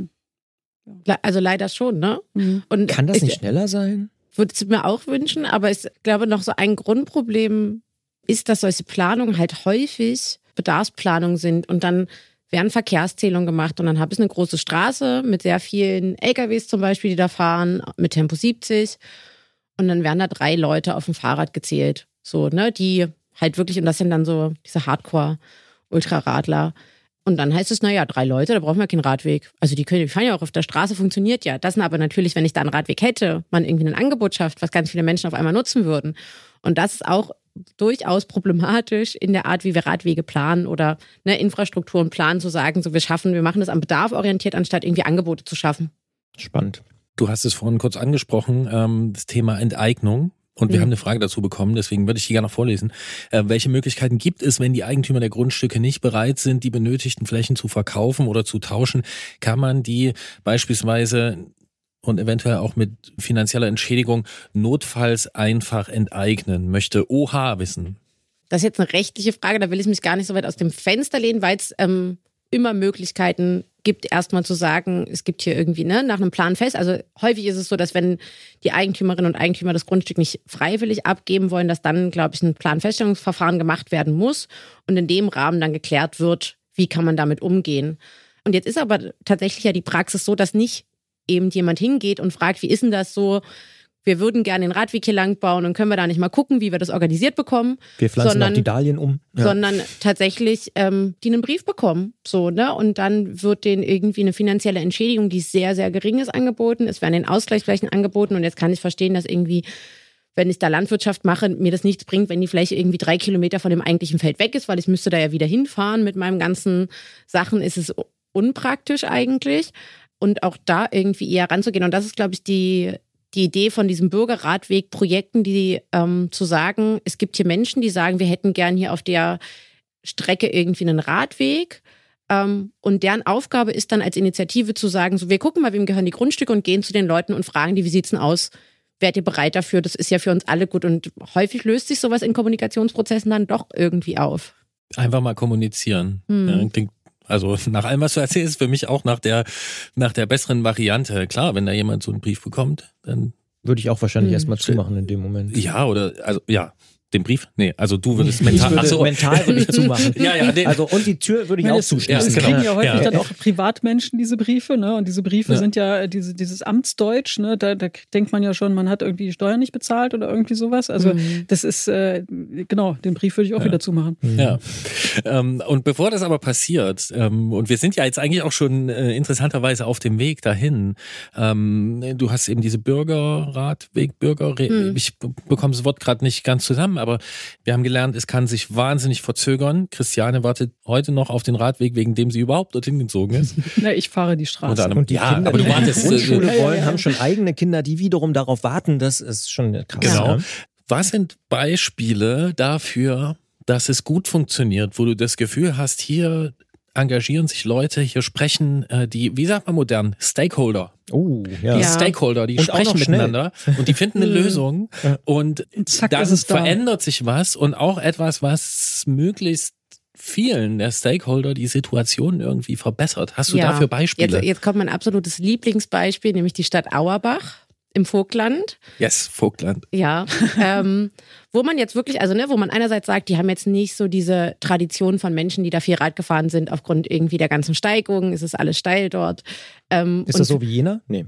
Steiler, oder? Steiler, ja. Noch steiler als Ja, Jena. und es geht ja auch, also ne, es geht die ganze Zeit hoch runter. Ähm, und dort ist aber irgendwie, und da haben wir auch so, der ADFC macht den Fahrradklimatest. Ähm, das kam vorhin in einer Frage vor, alle zwei Jahre. Und dann sieht man ja irgendwie die Entwicklung, wie werden ähm, die Städte bewertet. Und Auerbach war auf einmal in Sachsen unglaublich gut bewertet letztes Jahr. Und dann saßen wir da und haben uns gefragt, was da los? Der Blick nach Auerbach zeigte, dort sitzen die Menschen aus der Verwaltung zusammen. Also dort sitzen irgendwie Leute aus den verschiedenen Ämtern zusammen und dürfen auf Arbeitsebene sozusagen miteinander arbeiten, ohne jedes Mal große Abstimmungsprozesse zu machen, sondern in so einer direkten Kommunikation. Die fahren alle selber Rad es war dann diesen Sommer mal dort und dann erzählte mir irgendwie die eine Mitarbeiterin auch so, ja, ähm, ich bin ja eher so, ich gehe ja viel wandern, aber meine Freunde fahren viel Rad und dann, wenn die so eine Radtour am Wochenende gemacht haben, dann erzählen die mir hier, das ist irgendwie, da ist das Schild zugewachsen, das funktioniert nicht und da müsst ihr mal hingucken. Und dann wird es auf so kurzen Wege versucht zu klären. So, ne, dann werden Ortsbegehungen gemacht und dann wird, ist jemand vom Bauhof dabei und dann heißt es direkt so, hier, das muss mal, da muss ein Schild umgestellt werden und dann wird irgendwie angerufen und dann wird Nächste sich Woche darum wird's auch gemacht. Ne? Ja. Genau, dann wird's gemacht, so, und dann wird auch irgendwie versucht, da so flächendeckend, und das hat Auerbach jetzt in den im letzten Jahr, in den letzten zwei Jahren gemacht, wirklich mal zu gucken, wie können wir flächendeckend ähm, die Situation verbessern. So mit ganz vielen kleinen Maßnahmen. Und wahrscheinlich würden noch viele Leute, die von außerhalb nach Auerbach kommen, sagen, naja, so richtig also ne, es ist jetzt immer noch keine Premium-Infrastruktur, aber im Vergleich hat sich da sehr viel geändert. Und es ist tatsächlich irgendwie diese kurzen Kommunikationswege in der Verwaltung zu schaffen. So, das kann manchmal helfen. Ja. Klingt auch ein bisschen so danach, als wäre Auerbach klein genug dafür, dass das funktioniert. Na, es sind vor allem Ja, und pragmatisch genug. Also es Ja. ist pragmatisch und es ist, glaube ich, auch diese Verwaltungen sind ja doch oft in Hierarchien strukturiert und dann gibt es so ganz klare Wege, wer mit wem wann kommunizieren darf. Und das mal zu durchbrechen und zu sagen, das ist okay. So, und ich traue das den Leuten zu, dass sie ja gute Entscheidungen treffen auf Arbeitsebene und die lasst die auch mal miteinander arbeiten. das heißt, die schreiben keine Vorlagen oder Faxe, sondern die setzen sich an einen Tisch und Genau, genau. Wir wissen ja um die Kraft des der Kulinarik. Also ich denke gerade, vielleicht haben die einfach eine verdammt gute Kantine im Rathaus, wo die überhaupt keinen Bock haben, irgendwo anders hinzugehen. Also ich glaube, da, also da ist der Initiator war tatsächlich ähm, auch einer aus der Verwaltung, der selber viel Rad fährt, Rennrad eigentlich auch, und dann aber gesagt hat, so, ne, wir müssen jetzt ja irgendwie für alle was machen. Und das vielleicht auch immer dieser Punkt so, Fahrradfahren ist auf dem Land halt nicht nur Tourismus und nicht nur Freizeitbeschäftigung, sondern es kann auch ganz pragmatisch der Alltagsradverkehr sein. So und Ja. Ja. Dann haben wir also Möglichkeit eins, alle nach Auerbach, weil es da funktioniert. und Das- weit in Auerbach weiter nach vorne bringen. und, wenn- und als- wenn jetzt als- Auerbach total genau. wächst, Ja, ja, so, dann genau. ist Grüße es so, ja. übrigens nach Auerbach. Ich wette, uns Genau. hören Leute in Auerbach zu. Metropolregion Auerbach. Schreibt uns gerne eine Mail an antritt.detektor.fm, wenn ihr in Auerbach lebt und sagt, geil, was die letzten Jahre passiert Ja. ist. Oder auch wenn ihr sagt, das stimmt überhaupt nicht. Ja, das Unsere auch. Kantine ist total schlecht. so, Oder jetzt, es könnte noch viel besser sein. jetzt Kann können, ja auch sein. können wir aber alle, also wir können ja jetzt nicht alle in Auerbach wohnen. Ja. Oder auch nicht alle dahin ziehen. Hast du Beispiele dafür, wo vielleicht eine Verwaltung nicht so gut funktioniert? Dieses, dieses Zusammenspiel, aber wo eine Ortsgruppe, du hast von, ihr, ihr sagt Aktive zu denen, ne? Unsere Mhm. Genau, Aktiven. ja. Äh, wo so Aktive im ADFC trotz einer eher schläfrigen Verwaltung einfach mal wirklich was gerissen haben. Also durch steht der Tropfen, hüllt den Stein, you name it. Hm. Fällt dir da was ein? ich glaube, in Bautzen war das so, aber es war eher so, dass wir es auch flächendeckend gemacht haben, ähm, dass dort wirklich seit, also die, die Ortsgruppe seit jetzt bei zehn Jahren ähm, immer wieder das Gespräch mit der Verwaltung sucht, ähm, die darauf hinweist, was zu verbessern wäre und die es dann ähm, vor ein paar Jahren mal geschafft haben, dass die Stadt flächendeckend Einbahnstraßen in Gegenrichtung freigegeben hat. So und sich da irgendwie auch engagiert hat. Das wäre jetzt so das Erste, was mir einfällt. Ansonsten gibt es in Torgau noch jemanden, der da eher so auch, oder es ist eine kleinere Gruppe von Menschen, die dort so aktiv sind. Teilweise sind es ADFC-Mitglieder, nicht alle, die so eine Radinfotour eingeführt haben und mit den Verwaltungen und auch mit dem Oberbürgermeister, der Oberbürgermeisterin einfach einmal im Jahr so kritische Orte abfahren und da einfach auch gemerkt haben, das, was wir machen, ist halt so Ausdauersport. So hat es ähm, mein Kollege gestern benannt, so, ne? Das, was wir machen, ist Ausdauersport. Es ist nicht mit, ich schreibe jetzt mal jemandem und dann passiert's morgen, sondern ich schreibe den immer wieder, ich fahre mit denen immer wieder an die gleiche Stelle, ich sage denen immer wieder, dass es hier problematisch ist, dass es total kritisch ist, dort mit dem Fahrrad lang zu fahren, welche Ideen ich habe, das zu verbessern und das mache ich irgendwie zehn Jahre lang. So, und im elften Jahr passiert vielleicht was. So, und wenn nicht, mache ich es nochmal zehn Jahre und da einfach auch so, so richtig dran zu bleiben und auf eine höfliche Art vielleicht zu nerven. Jetzt nehmen wir mal an, ich würde in Schleswig-Holstein wohnen oder sagen wir in der Uckermark oder in der Altmark oder wo auch immer in einem ländlichen Raum und ich habe jetzt hier dieses Gespräch gehört und würde dich anrufen danach und hätte deine Durchwahl und würde sagen, ah, ich habe auch irgendwie Bock, ich will gerne, dass bei mir was vorangeht und ich will auch gerne fünf Jahre dranbleiben und die Bürgermeisterin oder den Bürgermeister nerven. Was wäre dein Top-Tipp? Also was sollte ich als allererstes machen nach deiner Erfahrung so? Was, was funktioniert am besten und am schnellsten? Sich Mitstreiterinnen suchen also wirklich gucken, dass man irgendwie eine Gruppe von Menschen wird, weil das A irgendwie dazu führt, dass man sich gegenseitig motivieren kann, dass man eine lautere Stimme vielleicht auch hat und dass man auch ernster genommen wird und dass man auch so ein bisschen so ein Korrektiv hat. Ne? Manchmal ist man dann schon so, man, man wird dann vielleicht verbissen und dann wird man irgendwie auch so ein bisschen Unhöflich? Ähm, unhöflich oder absoluter in den Forderungen. So, das kann, also, es kann irgendwie, und dann ist es immer oder gut. nur in der eigenen Straße soll der Radweg kommen. Genau, also, ne, sonst kehre ich nur von meiner Haustür ja, und so ja. ist klar, so, wir, ich will jetzt hier auch wirklich für alle das Beste. So, mhm. ne, und dann auch irgendwie, ne, manchmal auch andere Verbände mit reinzuholen. So, es gibt meistens dann irgendwie an den Schulen, an den umliegenden irgendwie ein paar Eltern, die eh schon sich auch engagiert haben, so, ne? Oder es gibt Menschen, die sich generell für, für Barrierefreiheit engagieren. Und ein abgesenkter Bordstein ist für Menschen im Rollstuhl genauso gut wie für jemanden mit einem Kinderwagen oder mit dem Fahrrad. So, also das kommt ja allen Menschen dann, also oder vielen zugute mhm. so, ne? Und sich Mitstreiterinnen zu suchen, sich zu vernetzen und da irgendwie so eine Struktur zu schaffen, wie es der ADFC eben auch immer versucht, ne? Einfach eine Struktur zu geben, die da so ein bisschen unterstützend ist. Und dann gibt es natürlich von, wir schreiben die mal nicht an zu, wir gehen, wir führen Pressegespräche, wir holen die Presse mit ins Boot, wir machen öffentlich Druck, so, ne, in den ganzen Formen, die man hat. Hilft das? Ja, auf jeden Fall. Also, ne, es hilft auf jeden Fall immer mal hier und da. So ist jetzt kein Allheilmittel, aber es bringt teilweise Sachen voran. So, vor allem zeigt es ja irgendwie den Entscheidungsträgerinnen so, es gibt wirklich Leute, die da was wollen.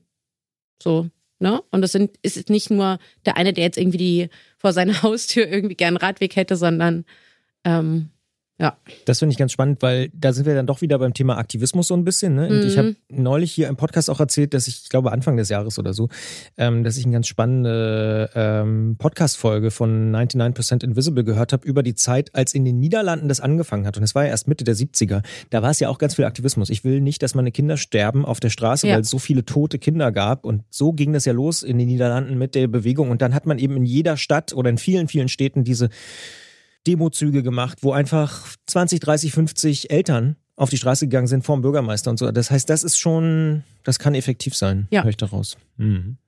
Ja, und ist ja eigentlich so ein, ne, so ein Plädoyer für das bürgerschaftliche Engagement. Genau. So, ja. also engagiert euch demokratisch vor Ort. Und ich stelle mir gerade die Frage, weil ich die mir manchmal stelle. Oh, dann kenne ich sie vielleicht schon. Nee.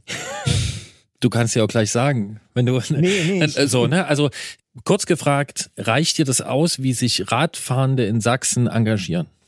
Überhaupt nicht. Also ich glaube, da gibt es noch ganz, ganz viel Potenzial und natürlich kann ich verstehen, dass wenn man dann merkt, so, ne, irgendwie, hier steht ja, also eigentlich steht alles, was Christiane erzählt hat, alle sind sich einig, hier soll der Radweg gebaut werden und dann passiert trotzdem irgendwie geführt erstmal die nächsten Jahre nichts, dass das irgendwie so ein Frustrationslevel halt hat. Und es führt auch dazu, dass Leute sagen, ich engagiere mich jetzt halt nicht mehr, weil es passiert ja nichts. So, und ich glaube, da gibt es aber noch ganz, ganz viel Potenzial, ähm, wenn ich mir, wenn ich jetzt nochmal sagen würde, wie viele Mitglieder wir haben und wie viele Menschen womöglich Rad fahren, da gibt es eine große Schere immer noch. Wie viele so. Mitglieder habt ihr denn? Ähm, Pi mal Daumen. Neuneinhalbtausend ungefähr in Sachsen. Hm. Mhm. Und wahrscheinlich fahren mindestens 10.000 Leute in Sachsen Fahrrad. Locker. naja, da ist, ja, da ist ja eine totale Lücke, oder? Genau. Ja, also wir haben es ja schon, also mir fallen mindestens sofort zwei Bereiche ein, wo äh, absolut das, das das Image des Radfahrens und die Identifikation damit total gestiegen ist. Ja, das eine sind die ganzen äh, fancy Sportler und Graveler und hast du nicht gesehen? So, ja. also ein Haufen coole Kids oder nicht mehr ganz Kids, die äh, Mamels. Ja, das dann vielleicht noch, ja, also Leute, die sich mit diesem Gegenstand, mit dieser Fortbewegung, mit dieser, äh, mit diesem Ding irgendwie identifizieren. Teilweise so krass, dass sie einen Podcast machen. Man will es sich nicht vorstellen, Was? aber es passiert. Das habe ich noch nicht so. gehört. Dann äh, E-Bike. Wochenendtourismus, also du siehst plötzlich Leute auf dem Rad, die hast du vielleicht vor zehn Jahren hast du die nicht gesehen. Ja, und ich frage mich immer so, okay, ihr nutzt das, wir nutzen das, wir sind, also wir sind hier unterwegs in diesem Raum und ähm, dann frage ich mich, wer von uns kümmert sich wirklich darum, wer von uns engagiert sich wirklich, wer macht diese Kernerarbeit, sagt man, glaube ich, dazu. Ne? So wie du gesagt hast, mhm. zehn Jahre kämpfen, immer wieder hingehen, immer wieder Eingabe machen, immer wieder frustriert sein und trotzdem aber weitermachen. Weil es dann vielleicht im elften Jahr, im zwölften Jahr oder im dreizehnten Jahr ähm, man macht sich ja auch nicht beliebt damit, ne? muss man auch sagen. Ist nicht der coolste Job oder die coolste. Ja. ja. Weil man muss hartnäckig sein. Wie genau. du sagst, das ist ein langfristiges genau. Ding. Ja. Ja, aber du, also wenn ich dich richtig verstehe, äh, siehst du da schon so, da, da ist noch Room for Improvement, ne? Da Auf ist so eine, Fall, so, eine, ja. so eine Lücke, die kann gefüllt werden. Ja. Es ist halt, also ne, wir sind da ja irgendwie wirklich bei Beteiligung, demokratischer Beteiligung oder ne, Beteiligung demokratischen System und dann ist natürlich die Frage, warum machen Menschen das nicht so, ne? Was, Der vorpolitische Raum. Ja, und das ist halt, also ne, letztlich sind wir ja irgendwie alle so ein bisschen in der Verantwortung, Gesellschaft zu gestalten. Also vielleicht ist auch das, was, was ich eigentlich so, was mich als Soziologin antreibt, so, ne? Sind wir doch wieder bei der Soziologie. Genau, ja. deswegen ist es gar nicht so weit weg, weil Menschen oder ne, alle in der Verantwortung sind, Gesellschaft zusammen zu gestalten und das, was uns umgibt, zu gestalten. So, und die Planung des öffentlichen Raums sollte halt nicht eine Verkehrsplanung erstmal sein, sondern sie sollte eine Planung für Menschen sein, die vor Ort leben und die sollte sich daran orientieren, so was empfinden wir als gut und praktikabel und schön und dann kann man da gemeinschaftlich vielleicht irgendwie was schaffen. Es gab jetzt vor kurzem eine sehr schöne Studie, die festgestellt hat, dass Radfahren das Gemeinschaftsgefühl vor Ort fördert. Einfach weil man eher sozusagen in Kontakt zueinander kommt, als wenn man im Auto sitzt und ja die ganze Zeit abgeschirmt ist, muss ich doch mal Hallo sagen. Oder ich krieg mit, dass jemand gerade irgendwie oh, Probleme hat, die Herzen. Einkäufe ich zu tragen. Ich immer keinen im Auto und auf dem Fahrrad, da kenne ich tatsächlich Leute. Also jetzt mal ohne, ohne Mist. Mhm. ist ganz oft, dass ich höre, ah, du hast mich nicht gesehen, ich war im Auto. Und ich denke so, ja, kriege ich nicht mit. Ich gucke ja nicht in Mhm. jedes Auto rein. Aber auf dem Fahrrad sieht man schon eher Leute. Das stimmt, da ist Ja. was, kann was dran sein. Mhm. Klingt plausibel jedenfalls. Ich glaube, du hast eben gesagt, die Gestaltung des öffentlichen Traums. Ich habe es jedenfalls verstanden. Das fand ich sehr schön. das ist doch sehr gut. Also Ja. das kann man ja auch mal, äh, kann man ja auch mal machen und das ist ja auch sehr, sehr hilfreich, ne, sich zu überlegen, was könnte denn sein, wenn man das alles ja, also wa- was könnte sein? Und mir fällt noch eine Frage ein. Ich weiß gar nicht, ob er mit mir jetzt auf dieses Feld gehen will, aber ich frage ihn trotzdem, weil er ist vorhanden, äh, er ist hier im Studio. Christian Bollert, der ist ja nicht nur bei Detektor FM beim Antritt, sondern er ist auch bei Wir sind der Osten. Ah. Ähm, und dieses bürgerschaftliche Engagement, was würdest du sagen? Ist das was, wo, also haben, haben wir, haben wir äh, Ossis nachzuholen? Puh, ist natürlich erstmal, muss man sagen, komplex, glaube ich. Ähm, Ich glaube, da kann ich einspringen. bitte. Ich, also zumindest aus dem, was äh, ich so mitgekriegt Dankeschön. habe, eben aus unserem ländlichen Raum. In unserem, Äh, bei in- euch jetzt bei hier uns Freiburg. da um die Ecke. Nee, wie, was? Freiburg? Ach so, nee, ich dachte, du meinst jetzt, weil du, nein, du nein, meinst nein, nein. uns hier. ich meine, äh, also da, wo ich, Muldental. wo ich jetzt, ne, also wir Ja. Se Sachsen, Sachsen, so Muldental, so Ja, Da, die wo die Richtung. Grundschulkinder heute schon neue Kinder haben, die ja, immer genau. noch darauf warten, dass Ähm, sie. Hm? Jetzt habt ihr mich völlig aus dem Konzept gebracht. Du wolltest aber einspringen für mich beim Thema Ostdeutschland und bürgerschaftliches äh, Engagement Genau. und Beteiligung. Ja, bürgerle- äh, bürgerschaftliches Engagement. Da, da äh, gibt es ja auch äh, Initiativen, ich sage mal jetzt nicht Bürgerinitiativen, äh, aber da Interessen von äh, Bürgern, die äh, formieren sich irgendwie. Und äh, ich glaube, in dem Fall, äh, bei diesem Radweg, den ich da angesprochen habe, der dann doch vielleicht irgendwann mal kommt, gar nicht über den ADFC, sondern, und, sondern über Heimatvereine. War erstmal ganz gruselig, als ich das das erste Mal gehört habe. Aber das sind ganz patente Vereine. Also da sind erstmal die, die ganze Gesellschaft abgebildet, die in so einem Dorf oder in so einem Bereich eben wohnt. Äh, von ganz jung bis ganz alt und ganz links bis ganz rechts und äh, alles einfach. Und die äh, kommen da zusammen, um gemeinsam ähm, ihr, ihr Dorfleben zu organisieren und natürlich auch feiern und sowas, die nicht schlecht sind. Also ich höre auch von meinen Städter äh, Kollegen äh, immer, dass die besten Feiern, äh, Feuerwehrfeiern, ja die auf dem Dorf sind. Und, und das stimmt einfach, das muss man, glaube ich, objektiv sagen. Die stellen alle Hand auf die Beine, wenn das äh, gut äh, funktioniert. Und das ist ja gerade das, was du angesprochen hast vorhin, dass da Kommunikation halt direkt über den Tisch, da gibt es ja keine Hierarchien und so weiter. Und ich, äh, dieses, es kann auch sein, dass ich äh, früher in Baden-Württemberg einfach jünger war und mich dafür nicht interessiert habe, aber davon habe ich noch nie gehört in Baden-Württemberg. Vielleicht können da auch Hörer sich einschalten. Oder so. Von Also so bürgerschaftlichem Engagement. Heimatvereine. Ach so. Das, das, also das Wort Heimatverein, das habe ich zum ersten Mal äh, hier in Sachsen gehört. Ja, da, ich glaube, auch da ist es so ein bisschen differenziert, weil ich glaube, pauschal kann man schon sagen, dass es in den westdeutschen Bundesländern häufiger Engagement, bürgerschaftliches Engagement gibt. Da gibt es häufig zum Beispiel so Landfrauenvereine auch und sowas. Sowas gibt es häufig ja, in Ostdeutschland stimmt, nicht. In Ostdeutschland gibt es häufig, jetzt mal zugespitzt, den Fußballverein und die Feuerwehr, die Freiwillige Feuerwehr. Und ansonsten meistens relativ wenig. Aber, und deswegen sage ich, es ist nicht so einfach. Es ist kompliziert. Also ich kenne natürlich auch super Beispiele von der kleinsten Hansestadt der Welt, zum Beispiel Werben in der Altmark wo es einen Altstadtverein gibt. Und das ist dann auch wieder so ein Thema. Da trifft sich die ganze Stadt und denkt darüber nach, wie kann die Stadt cooler sein. Die denken zum einen darüber nach, wie können wir unsere Häuser sanieren. Die haben irgendwie so ein, die Stadt ist deswegen besonders, weil sie ganz viel so Biedermeierhäuser hat. Dann werden die halt renoviert und dann kommt da ein Café rein und so weiter. Aber die machen sich auch Gedanken, weil sie eben am Elberadweg sind. Wie können wir unsere Fahrradinfrastruktur verbessern? Und da kann ich jetzt so ein bisschen aus meiner Familiengeschichte erzählen. In den 90ern haben wir immer sehr intensive Debatten geführt. Ich weiß nicht, ob ich es hier schon mal im Podcast erzählt habe, aber es passt an dieser Stelle sehr, sehr gut. Ich habe immer gesagt, oh, diese Autobahn, ihr braucht die nicht. Ihr müsst mal hier mehr Fahrradwege bauen. Und die haben immer gesagt, nee, diese Fahrradwege, die brauchen wir nicht. Wir müssen mal diese Autobahn bauen. Mittlerweile muss ich sagen, ich habe mehr verstanden, die brauchen da wirklich eine Autobahn, weil da ist hunderte Kilometer einfach gar nichts. Und das brauchst du schon, um mal nach Hamburg oder Berlin zu kommen und so. Gleichzeitig haben die aber erkannt, ah, dieser Elberadweg, der ist total gut für uns, weil die ganzen Gaststätten sind jetzt wieder voll. Es übernachten Leute dort vor Ort, weil da nämlich relativ lange nichts kommt bis Hamburg. Also das ist ein sehr, sehr guter Ort, um da auch äh, zu übernachten und dann irgendwie weiterzufahren. Und für die ist auf einmal Fahrradinfrastruktur für die Stadtentwicklung total wichtig. Also da funktioniert das mit dem bürgerschaftlichen Engagement. Und das, glaube ich, ist halt so, sehr, sehr abhängig davon, welche Leute da unterwegs sind. In dem Fall ist da mein Onkel irgendwie auch mit beteiligt, deswegen kenne ich diese Geschichte auch sehr, sehr gut. Aber äh, ich glaube, davon gibt es sehr, sehr viele Beispiele. Torgau hast du zum Beispiel auch genannt, ne? Die werden garantiert auch was mit dem Elberadweg irgendwie. Also da, da gibt es, glaube ich, so Impulse von außen, die manchmal helfen, dass dann die Stadtgesellschaft auch irgendwie selber auf die Spur kommt. Und ich glaube, um da die differenzierte Antwort noch zu Ende zu bringen, vielleicht brauchen viele Menschen in den ostdeutschen Bundesländern auch noch ein bisschen Zeit, um diese Strukturen aufzubauen, weil früher vor 1989, vor 1990, vor der friedlichen Revolution, war das halt von oben festgelegt. Da musste man sich irgendwie engagieren in der und der Gruppe, im Betrieb oder sonst wie.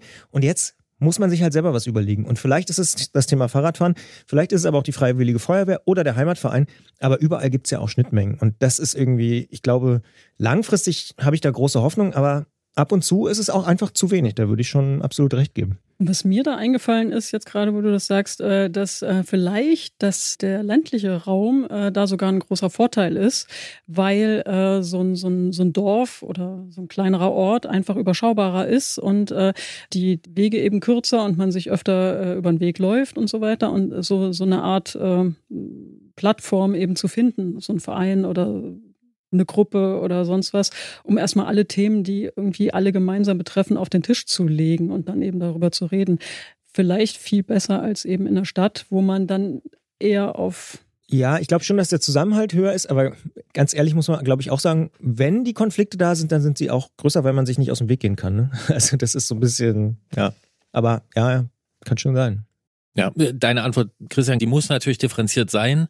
Ist ja auch, äh, wenn sie von dir kommt, ähm, Du lachst. Naja, so, du ja, beschäftigst ist, dich mit dem Thema und es, geht natürlich nicht hier ja, ja. irgendjemand zu irgendwie zu dissen, ne? Aber ich denke mir immer und ich merke das ja, also ich merke das ja auch an mir selbst, ich merke das in meiner eigenen Familie und so.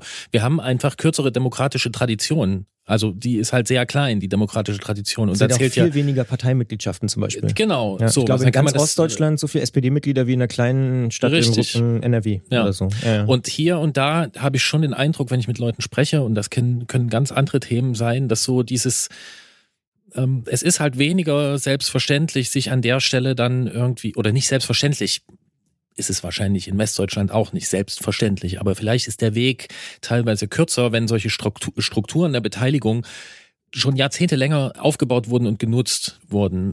Aber im Umkehrschluss würde das ja auch bedeuten, wenn es in Ostdeutschland weniger wäre als These, dann ist ja viel Platz da, um da noch das zu füllen mit Engagement. Ja. Und das ist ja irgendwie äh, eine gute Nachricht. Und ähm, jetzt habe ich überlegt, was ich so aus dem bisher Gesagten, was ich ja ganz schnell in meinem Kopf sortiert habe, ähm, was ich daraus mitnehme. Und da nehme ich schon von dir mit Isabel als erstes eigentlich redet miteinander, kommt ins Gespräch, ne, schließt euch zusammen, mhm. sortiert eure Interessen, habt langen Atem, habt Ausdauer und ähm, damit wir jetzt nicht nur über Leute sprechen, die gar nicht im Studio sind, was wir eigentlich die ganze Zeit machen. Ja.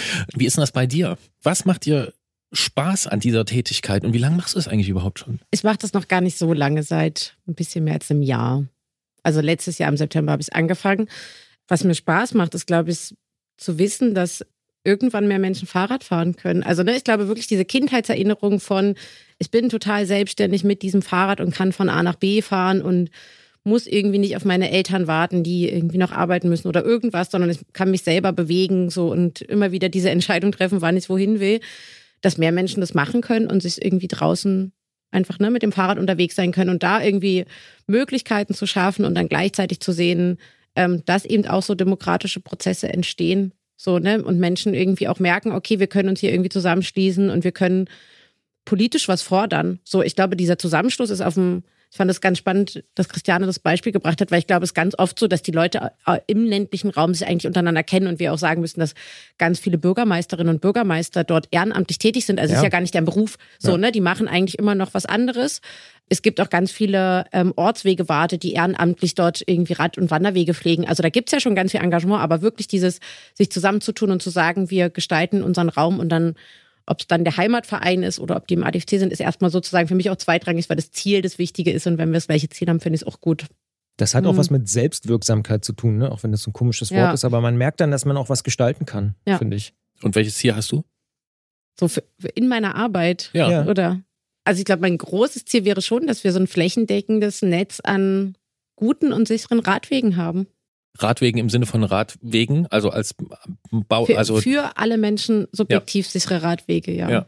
Gibt es in dem mehr als einen Jahr, was du das jetzt äh, sehr konkret ja machst, einen Moment, wo du so dich besonders gefreut hast, wo du vielleicht sogar, weiß ich nicht, Gänsehaut hattest oder sowas? War es in Auerbach? Nee. Da war es nur, weil mir auf dem Weg dorthin äh, meine Schraube vom Sattel abgebrochen ist und ich im Stehen 20 Kilometer Fahrrad gefahren bin. Aber okay, das ist ein, anderer, ein so, anderer besonderer genau, Moment, äh, ähm, wo du irgendwie gemerkt hast, hey, meine Arbeit macht wirklich einen Unterschied oder hier geht was voran.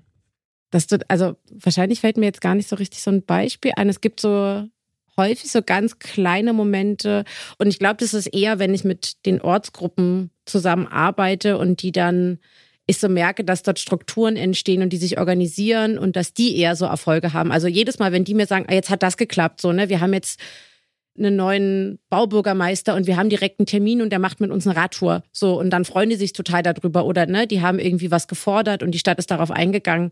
Das sind so die Momente, wo ich merke, ah ja, jetzt, das finde ich super, weil andere Leute so sozusagen. Coaching so. Genau. So, mhm. so das ist, glaube ich, das, was ist irgendwie dann häufig so. Oder die Momente, wo ich sage, das ist total super. Mhm. Cool. Wie stark hat sich dein Bild des ländlichen Raumes, den wir nicht genau umreißen können, ähm, wie stark hat sich das verändert? Hat es sich verändert? ja, auf jeden Fall. Weil wenn ich jetzt Fahrrad fahre, sehe ich tatsächlich so technische Infrastrukturen und denke mir, ah, hier könnte man jetzt aber und hier müsste doch und warum plant das jetzt hier niemand so und ja. wie soll denn hier ein Kind langfahren? Und natürlich ist es für mich, also ne, ich merke da schon den Unterschied. Für mich sind ganz viele Sachen einfach okay, so ich kann da langfahren. So, ne, ich fühle mich da auch sicher. Ich habe da irgendwie, aber es war auch eine Landstraße lang im Zweifel. So, mich stört es gar nicht so. Aber ich denke mir immer so, was wäre denn jetzt, wenn noch so ein Kind vor mir fahren würde auf so einem kleinen Fahrrad oder ich einen Anhänger dran hätte, so fände ich das irgendwie gerade in Ordnung so. Und das ist, glaube ich, das, das, das hat sich auf jeden Fall verändert. Und ich sehe halt, glaube ich, ganz viel Potenzial da drin, dass mehr Menschen wieder aufs Land ziehen. Also andere Perspektiven einnehmen, ist mhm. auch so ein Ding. Ah, du, du siehst Potenzial darin, dass mehr Menschen aufs Land ziehen und naja, also, das gestalten. Genau, oder also ja auch wegen Homeoffice. Na, häufig ist ja auch so, ne, ja. warum, so weiß ich jetzt nicht, warum Christiane mal aufs Land gezogen ist, aber häufig habe ich schon den Eindruck, dass man so man hat den Luxus von bestimmten Infrastrukturen in der Stadt, den man haben möchte. Und zu sagen, so, wir schaffen diese Infrastrukturen im ländlichen Raum wieder. Und dann ist aber auch der Luxus, den ich in der Stadt habe, ich habe kurze Wege. So, die kann ich mit dem Fahrrad machen. Wenn ich die auf dem Land nicht mehr machen kann, wenn ich immer lange Pendelwege habe, ist immer wieder ein Auto, also ne, vielleicht auch zwei Autos bräuchte oder drei oder so, damit die ganze Familie versorgt ist, dann entscheiden sich Leute vielleicht auch dafür, in der Stadt wohnen zu bleiben, obwohl es teurer ist. So, die Mieten. Warum ähm, bist du denn aufs Land gezogen, Christiane? wegen der Hühner. Ja, äh, wegen Garten und äh, Selbstversorgung und der Hühner. Wir hatten ja nicht mal einen Balkon hier in Leipzig. Aber, ja. aber Hühner. In, im, Im Traum, ja. Genau. Ja, Hühner im, Hühner, Hühner im Wohnzimmer, das, das geht wirklich nicht. Also, wenn ich dich richtig verstanden habe, dann siehst du nicht dieses Potenzial, also wenn du sagst, du siehst Potenzial darin an Menschen, die aufs Land ziehen, dann heißt es ja aus der Stadt aufs Land ziehen und das hat, dann hat man ja so diese übliche Speckgürtelbildung und Leute, die immer weitere mhm. Einpendelstrecken auf sich nehmen. Nicht sondern, du, sondern du siehst es, du meintest es so, dass im ländlichen Raum eine Infrastruktur geschaffen wird, die dafür sorgt, dass man nicht genau. diese ganze zum genau. Arbeiten, zum Einkaufen in die Stadt und so. Ja. Das, okay. Das sehe ich übrigens auch, also als Vision, ne? so sind wir wieder beim Thema Digitalisierung. Wenn ich mhm. überall Glasfaser-Internet habe, könnte mein Podcast-Studio auch in der Altmark sein. Könnten wir uns zuschalten, müssten, könnten zwar nicht mehr zusammen Kekse essen oder äh, Kuchen, aber na gut, aber wir müssen uns ja fragen, warum siedeln sich Unternehmen in Städte an? Ne? Ja. Weil, das, weil die Fach oder die Fachkräfte halt dort wohnen bleiben wollen. So. Und warum wollen sie nicht woanders hinziehen, wenn die mhm. Unternehmen woanders werden? Also, ne, da ja. Ja, ist, glaube ich, sehr komplex, ähm, was da alles zusammenspielt, aber. Ist teilweise, glaube ich, auch, muss man auch sagen, so ein bisschen Elitendiskussion. Ich kann natürlich, Voll. ich als Podcastmacher kann irgendwie problemlos im Wendland oder in der Altmark wohnen. Wahrscheinlich. Aber klar, wenn ich in die Fabrikhalle muss, ist das dann wieder nicht so einfach, weil die steht irgendwo und da muss ja. ich irgendwo hinfahren. Aber ähm, ich glaube tatsächlich auch, dass da ein Potenzial ist, aber dafür braucht es, glaube ich, auch Fahrradinfrastruktur, auch digitale Infrastruktur und ja. dann kann das durchaus funktionieren. Und es gab es ja nach Corona auch, dass viele Leute tatsächlich in den ländlichen Raum gezogen sind. Mhm. Ja, also eins kann ich dir sagen, das mit Altmark und so mache ich nicht mit. Also vor allen Dingen nicht mit, mit digital. du musst ja nicht so. mitkommen, Gerolf. Ich, ja, ich nein, ich habe aber keinen Bock, irgendwie digital das zu Ach machen. So. Nee, das ist wirklich, da bin ich bin traumatisiert noch immer von diesen von ich will es nicht sagen, ja, von dieser Zeit. Ich ja. weiß, dass das alles gut funktioniert und technisch haut es auch okay, alles hin. Ich, halt finde, die Altmark. Ich, okay. ich finde trotzdem, dass der, die, ich mag trotzdem den direkten Austausch. Den mag ich auch. Und ich finde, also ich gucke schon so viele Stunden am Tag irgendwelche Bildschirme an. Ja, aber ähm, auch da sind wir, hast du perfekt übergeleitet, ähm, weil dann sind wir nämlich an der Stelle, wo wir alle vier noch ein bisschen ganz kurz in die Zukunft schauen. Wir haben damit eigentlich schon in unserer letzten Ausgabe angefangen. Ähm, da haben wir begonnen, einen Antritt-Forderungskatalog aufzustellen. Aus Versehen. Äh, naja, aus, ja, wie ja, man das eben so macht. Wie es im Podcast so passiert. Genau. Ja. Und ähm, ich habe euch allen die Aufgabe gegeben, obwohl bei dir habe ich es vielleicht vergessen, Christian, oder? Habe ich dir die Aufgabe gegeben? In meinem Mutti-Heft steht nichts. Aber du, du ich, kannst das so. Ich kann es vielleicht auch. Ich habe euch allen die Aufgabe so gegeben, die mhm. zu dieser Aufzeichnung hier einen Weihnachtswunsch mitzubringen. Und dieser Weihnachtswunsch kann alles Mögliche sein. Das kann was Konkretes sein, das kann was mit Fahrrad sein, das kann was anderes sein. Ähm, das äh, muss auch nicht hyperrealistisch sein. Ähm, aber wir können ja mal ein bisschen spinnen.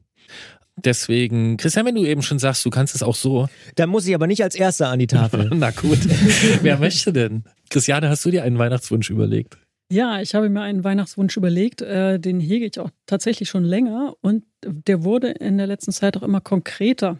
Ähm, also, und, und natürlich ähm, habe ich mir den auch so überlegt, dass er so ein bisschen in die, in die Sendung und zu dem Thema passt. Ähm, Hühner. genau nicht Hühner.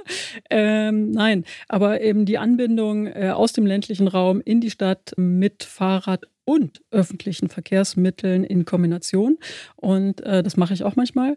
Dann fahre ich S-Bahn und äh, das ist, das könnte deutlich besser werden.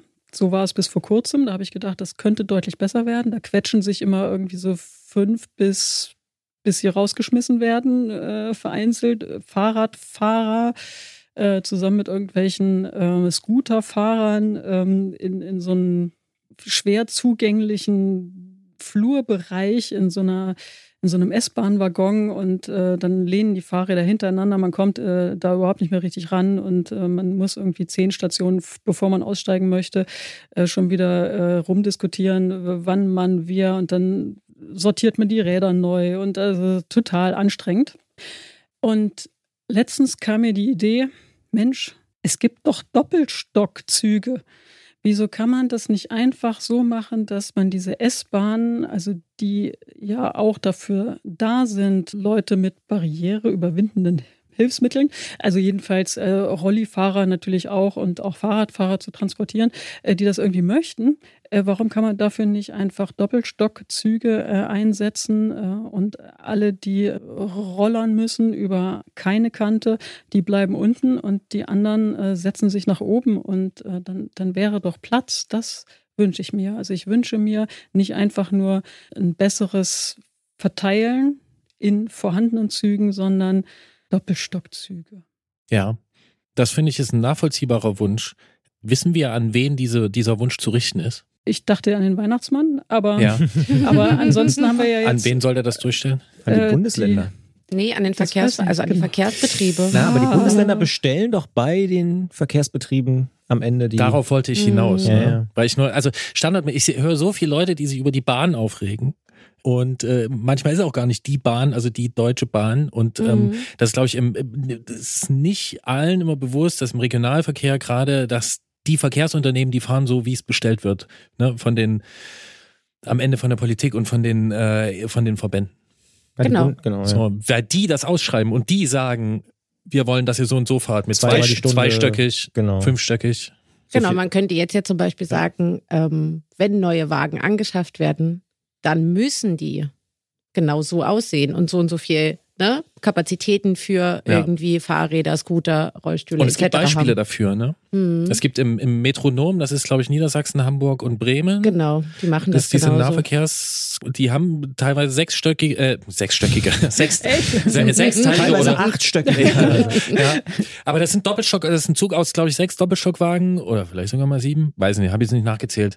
Und dann sind äh, dort ganze Wagen sind Fahrradwagen und ein Fahrradwagen zeichnet sich dadurch aus, dass komplett die untere Etage einfach zack, leer ist und da ist ein Fahrradbügel. Ne? und das, das zweite Mal, dass sich Niedersachsen hier heute bei mir Ja, und das ist eine politische Entscheidung. Ne? Das muss man wollen. Und wenn das wollte ich nur da präzisieren. Das heißt, es gibt, es gibt quasi, es, es gibt das schon. Also ja. ich, ich es brauche, es muss gar nicht neu es erfunden werden. Nein, es kommt immer dafür, drauf an. Sondern, also es ist sehr ähm, klar, es ist auch da wahnsinnig kompliziert, okay. weil du hast verschiedene, du hast, es gibt verschiedene Bahnsteighöhen, die definiert sind. Ja, dann ist das ähm, bei den Doppelstockwagen ist es, also du brauchst da einen Niederfluranteil, der auf Bahnsteighöhe ist. Dann brauchst du entsprechende Fahrzeuge. Die gibt's aber auch immer mehr.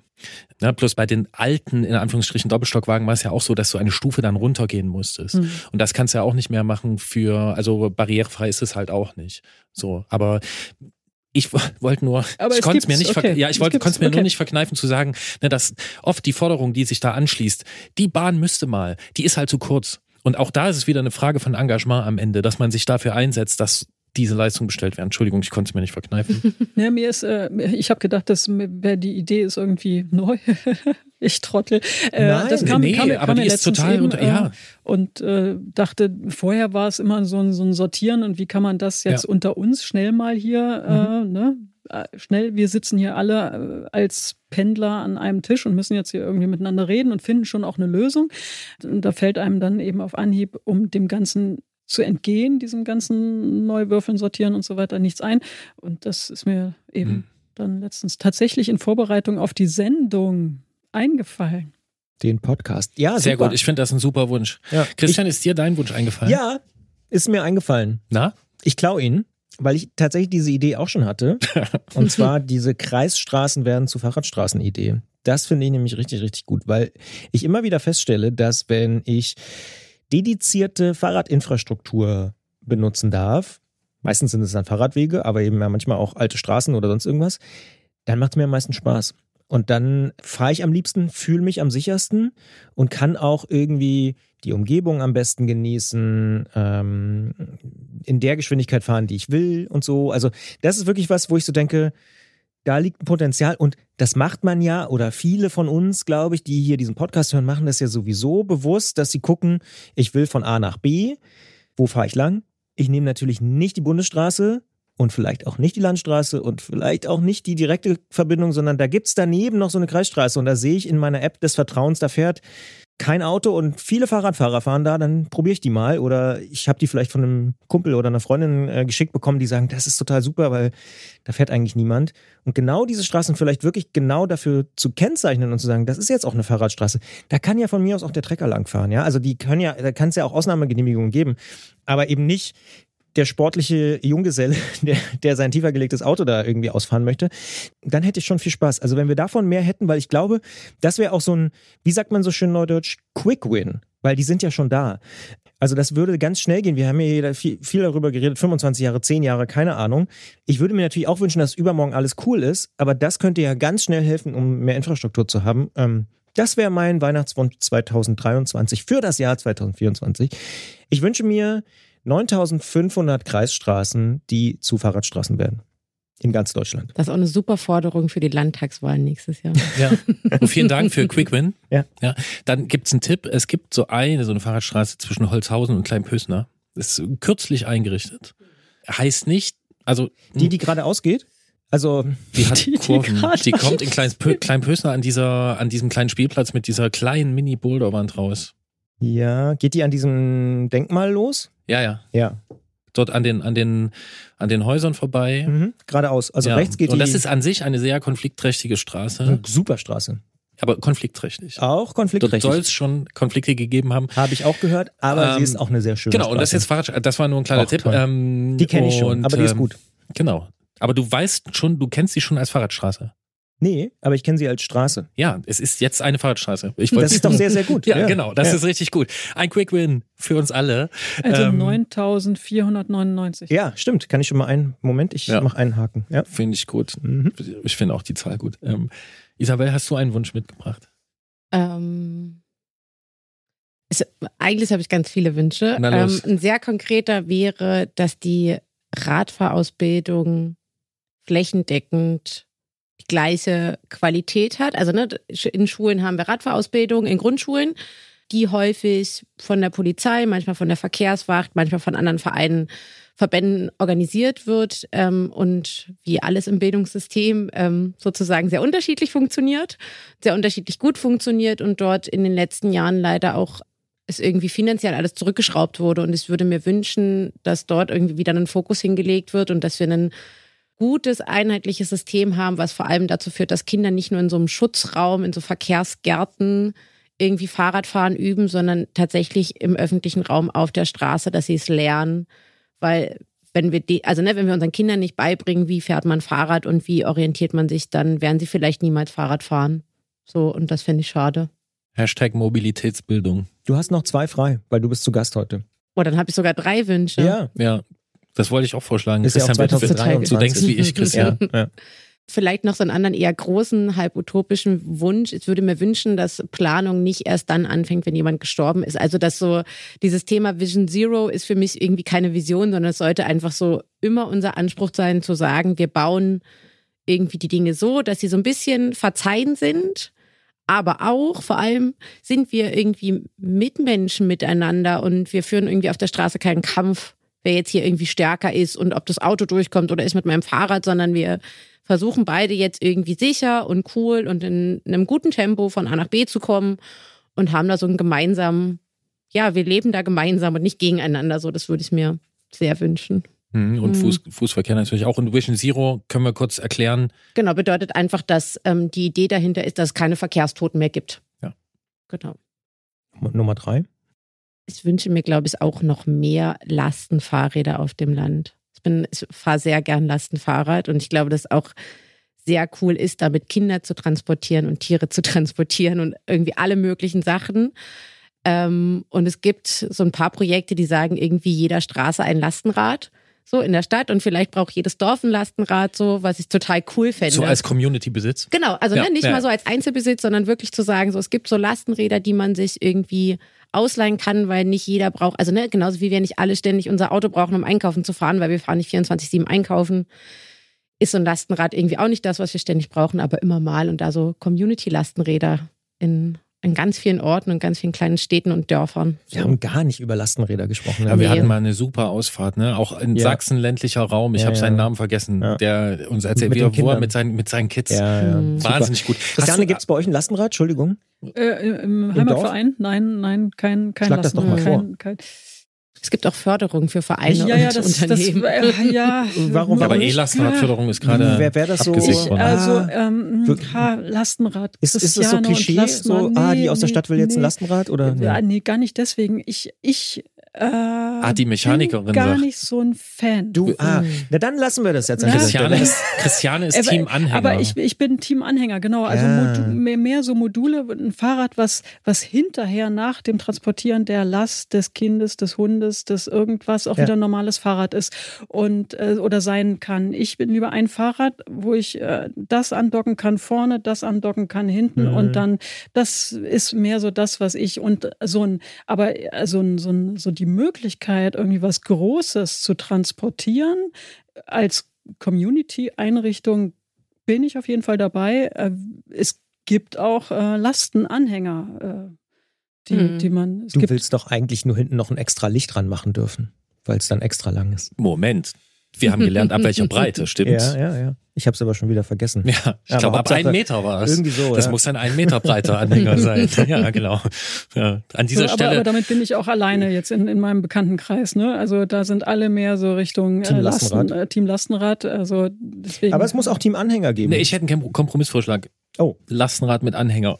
Genau. Dann sind alle glücklich. Das stimmt. Ja, und extra Licht. Ja. An dieser Stelle wollen wir kurz unseren Freund Jens Klötzer grüßen. Hallo Jens. Der Hallo. hier noch nicht dabei ist. Vielleicht wird es in Zukunft mal so sein. Bisher kann Detektor nur vier Mikrofone finanzieren, deswegen war ja kein Platz für ihn. Ja, unterstützt uns bei Steady oder Apple Podcast. Genau. Wir wollten, dass wir uns ein fünftes Mikrofon Ein kaufen. Mikrofon für Jens. Ja. Ähm, nein, wir eine dachten uns. digitale Tafel. Und eine Ding. Ja, opening a can of worms. Aber ähm, Ich esse lieber noch einen Keks. genau, nee, wir dachten es, äh, wir machen, also fünf Leute im Studio wird dann irgendwann unübersichtlich. Ähm, Und unhörbar teilweise. vielleicht sogar unhörbar. Ich habe auch noch einen Wunsch. Ja. Ähm, und zwar ist mein Wunsch ganz einfach. Oh Gott. Ich habe alles voll Also me- mein Produktwunsch, den habe ich schon in der, in der Folge neulich äh, versteckt und Anfang des Jahres auch schon mal genannt. Muss ich nicht wiederholen. Ich wünsche mir ein Ende der Kleinstaaterei. Oh, dann doch Zentralisierung. Naja, nicht Zentralisierung, aber ich. Äh, Eigentlich schon. Wenn ich mir eine Karte der in Deutschland befindlichen Verkehrsverbünde anschaue, dann fühle ich mich hart an den Geschichtsunterricht erinnert. Und ich habe den Eindruck, dass die, das, was ich jetzt hier über Planung gelernt habe von Isabel, ähm, das ist es ist vielleicht, vielleicht ist die Parallele nicht ganz parallel immer, aber da habe ich auch diese Kleinteiligkeit. Und ähm, es ist einfach, Also Deutschlandticket 2.0. ja, ich, ich komme aus einer Eisenbahnerfamilie. Ich werde Zeit meines Lebens, ähm, bin ich, ich liebe Schienenfahrzeuge. Das geht nicht mehr weg. Ich setze mich damit ähm, viel auseinander. Nicht viel so, nicht so viel wie mit Fahrrädern, aber schon auch. Ja? Schon sehr viel. Ich habe eine große Sympathie dazu. Also mi- mich macht es glücklich. Wer, wer mit mir Fahrrad fährt, der weiß das. Ich freue mich über jede geschlossene Schranke. Wer Und, diesen Podcast hört, und kennt eine Tour, Nachtzug. bei der die Schranken, bei der die Schranken zugehen, ist eine gute Tour. Meine Rekordtour waren, glaube ich, sieben oder acht Schrankenschließungen. Ich habe nur gefeiert oder oder Vorbeifahrten. So, aber die Eisenbahn ist ja nicht für mich da. Auch Bist du nicht auch ein Trainspotter eigentlich? Also freust du dich dann auch, guckst du dir auch den Zug an? Ich, ich sehe gerade, es gibt überhaupt keine Sch- Schnapspralinen. Doch, Doch, es doch, gibt doch. Schnapspralinen. Doch, Ja. doch. Nur außerhalb unserer Reichweite. Also sag mal so, es wurde uns vor zwei Jahren wurde uns erzählt, da sind wir, haben wir unsere eine Abenteuerreise ums sogenannte Schmieringer Becken gemacht. Und ähm, da haben wir eine Frau getroffen, die war zu Fuß unterwegs und die hat uns gesagt, dass über dem einen Tunnelmund der Schnellfahrstrecke so eine geile Streuobstwiese ist und dass wir die unbedingt mal angucken müssen. Und wir haben die dieses Jahr gespottet. Wir sind da dieses Jahr hin, weil wir gedacht haben, Mm. wäre schon irgendwie geil, wenn wir mit der Hängematte da im Streuobst und dann kommt da irgendwie, kommen die schnellen Züge da rausgekrochen aus dem Tunnel. Aber das ist, das ist kein guter Spot, kann ich sagen. Okay. Weil man muss dann auch vermitteln zwischen Hängematte und Eisenbahnleidenschaft. So, Aber du guckst Verdammt. dir die Züge an. ja, ist ja auch völlig wurscht. Was ich damit sagen wollte, ist, ich kann nicht von jedem und jeder eine derartige Identifikation, wie heißt das Wort? Identifikation Identifikation. mit dem Thema verlangen, wie ich diese habe oder andere Familienmitglieder bei mir. Und ich wünsche mir eine Bahn, die so funktioniert, dass die einfach verständlich ist. Dass ich weiß, an wen ich mich wenden muss, dass ich weiß, ob ich ein blödes Fahrradticket lösen muss oder nicht, dass ich weiß, wo die Tarifgrenze ist. Ja, und diese ganze Leute verstehen das einfach nicht. Und wir hatten hier in diesem Land eine verdammt gute äh, Eisenbahninfrastruktur und die ist absolut runtergewirtschaftet worden. Ja, hier ist ein Wintereinbruch, dann braucht irgendwie Österreich braucht einen halben Tag, Schweiz braucht einen halben Tag, Deutschland braucht wie lange, damit die Züge wieder fahren. Das hat alles Gründe. Und ähm, ich vermute, dass es auch was mit unserem jetzigen Thema zu tun hat. Denn wir reden natürlich nicht nur, wir machen zwar Fahrradpodcasts, aber natürlich geht es auch um Schienenfahrzeuge, es geht auch um Fußverkehr. Es geht um clevere äh, Verkehrslösungen und ich möchte Busse. Geht's ja, auch? natürlich. So, um, um verschiedene Formen des Nahverkehrs. Und deswegen möchte ich, da habe ich diesen Wunsch, ich schreibe es in den Forder Forderungskatalog, dass sich das bitte ändert, weil ich glaube, dass dieses Verkehrsmittel viel mehr leisten kann, als es tut. Und es gibt konkrete Gründe dafür, dass, dass es das nicht macht. Ist notiert. Ist in anderen Ländern äh, anzuschauen. Ja, was ja auch wieder Hoffnung macht. So, das war mein Plädoyer. Ein kleiner, Ähm. kleiner Mini-Rant hier am Ende. Aber Naja. eigentlich ja mit einem positiven. Ja, du hast Äh, mich noch nicht ranten gehört. Aber genau, Damit nähern wir uns der Zielgeraden. Wir nähern uns der Zielgeraden. Gibt es noch Fragen zum ländlichen Raum? Zu den ländlichen Räumen? Gibt es ein Klischee, was du nicht mehr hören kannst jetzt nach über einem Jahr, Isabel? Dass irgendjemand aufs Auto angewiesen ist. Also ja, ich glaube, ne, nicht weil der Mensch es will, sondern also vielleicht ja, doch. Nee, ich glaube, man ist nicht unbedingt aufs Auto angewiesen. Ähm, beziehungsweise ist es keine freiwillige Entscheidung, darauf angewiesen zu sein. Und das wird den Leuten immer so unterstellt und es wird nicht gefragt. Hm. Hm. Ah, es wird ihnen sogar unterstellt. Also genau. man denkt für eine Situation, die es eigentlich gar nicht gibt in der Form. Genau. Man, okay. Also äh, ja, oder auch so, ne, die, die Krankenpflegerin braucht doch das Auto, um jetzt zur Arbeit zu kommen, ohne sie zu fragen. So. Oder die Strukturen dahinter zu hinterfragen, so, ja. Das ist, glaube ich, das, was ich irgendwie anstrengend finde, immer zu hören. Das heißt, du hörst hm. es von Leuten, die dann für andere Leute sprechen. Ja. Okay. Mhm. Und das als Argument anführen. Ja. Bist du wahrscheinlich, also ja, passiert, glaube ich, nicht nur bei dir. Möchte sonst noch jemand was über, über den ländlichen Raum wissen an dieser Stelle? Hast du noch was zu sagen? Möchtest du noch angesprochen werden auf was? Nee, ich wollte nur noch mal in die Runde fragen und ähm, wollte mich an dieser Stelle bedanken für den Besuch. Für sehr die, gern, danke für die Einladung. Ja, und für diese sehr interessanten Einblicke. Ich danke auch fürs Gebäck. Ja. Genau. Ich möchte erwähnen, dass zwei Personen, die ja noch in diesem Podcast sind, auch selbstständig, ohne dass das abgesprochen war, äh, Gebäck mitgebracht haben. Vielen Dank dafür. Also wir können jetzt noch lange essen und ja, dann gehe ich einfach mal davon aus, dass sich unsere Weihnachtswünsche im ersten oder zweiten Quartal des nächsten Jahres 2024 äh, sicher erfüllen werden. Ja, du nennst es ja Forderungskatalog. Das ist schon ziemlich mhm. arbeitsauftragmäßig an den Weihnachtsmann, aber wir werden sehen, ob er liefert. Wir werden natürlich dranbleiben hier in diesem Podcast und äh, das beobachten. Manche genau. Weihnachtswünsche gehen ja auch nicht in Erfüllung, aber manche eben doch. ja, ich hoffe, dass dein Weihnachtswunsch in die Altmark umzuziehen nicht in Erfüllung geht. Nee, den habe ich ja schon gestrichen, weil du gesagt hast, da würdest du mit mir keinen Podcast mehr machen wollen. Ja. Genau, ja, nee, ich stehe schon auf direkten Kontakt. Ähm, genau. Und alle Beteiligten an diesem Podcast, das sind natürlich die Leute, die jetzt hier anwesend sind, das ist Christiane Lang, das ist Christian Bollert, es sind aber auch Leute, die nicht da sind, wie Jens Klötzer und das ist dieses ganze Redaktionsteam hier. Ne? Das sind Leute, die die Artikel abnehmen, die das schneiden immer. Ähm, Benny und Flo sind es, glaube ich, meistens. Ja, meistens. Ähm, ja, alle Manchmal Leute, die sich darum kümmern. Das ist sehr, Tim. ja, das ist sehr schön, dass wir das hier machen können. Auch in diesem Jahr möchte ich das sagen. Ähm, vielen Dank für die schöne Zusammenarbeit. Es macht mir großen Spaß. Dann sage ich das mal zurück im Namen aller, auch von Stefan und Alea, die du jetzt noch nicht genannt hast, die auch in diesem Jahr sehr, sehr viel sich mit Antritt beschäftigt haben und natürlich auch von mir. Danke, dass wir zusammen diesen Podcast machen. Es wird dann fast schon ja, am Jahresende immer ein bisschen rührselig, aber du hast ja vollkommen recht, man muss auch mal Danke sagen. es aussprechen. macht sehr, sehr viel Spaß, äh, sich hier immer wieder mit Fahrrädern zu beschäftigen und manchmal auch mit Zügen und anderen Dingen, die damit zusammenhängen.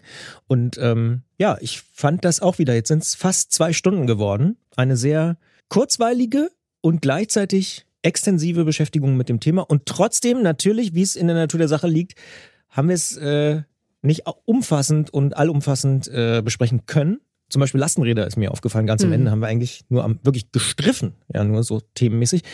Aber da sieht man mal, es wird uns wahrscheinlich niemals an Themen fehlen in diesem kleinen, aber feinen Fahrradpodcast. Es sind zumindest ganz konkret Themen geplant. Wir mussten auch schon Themen verschieben, weil Leute krank waren und so. Ähm, ich glaube, wir haben, also gerade jetzt in, in, in den folgenden Ausgaben, wir haben keinen Mangel an Themen. Möge es so weitergehen. Und allen, die dazuhören, sage ich vielen Dank fürs Zuhören, vielen Dank für die Unterstützung, ähm, vielen Dank fürs Feedback. Achso, vielen Dank auch fürs Feedback zu dieser Ausgabe. Ich konnte Und nicht. Frohe Weihnachten. Oh, Richtig. das darf man jetzt auch schon ja. sagen. Und ich konnte nicht alles vor, ich konnte nicht alles Feedback vorlesen, aber wir haben alles einfließen lassen. Genau. Und einen entspannten, möglichst entspannten Jahresendspurt und dann äh, frohe Weihnachten. Und einen guten Rutsch kann man auch schon, weil wir hören uns erst im neuen Jahr wieder. Das tun wir. Ja. Alles klar. Gute gut. Fahrt, macht's gut. Tschüss. Tschüss. Tschüss. black hole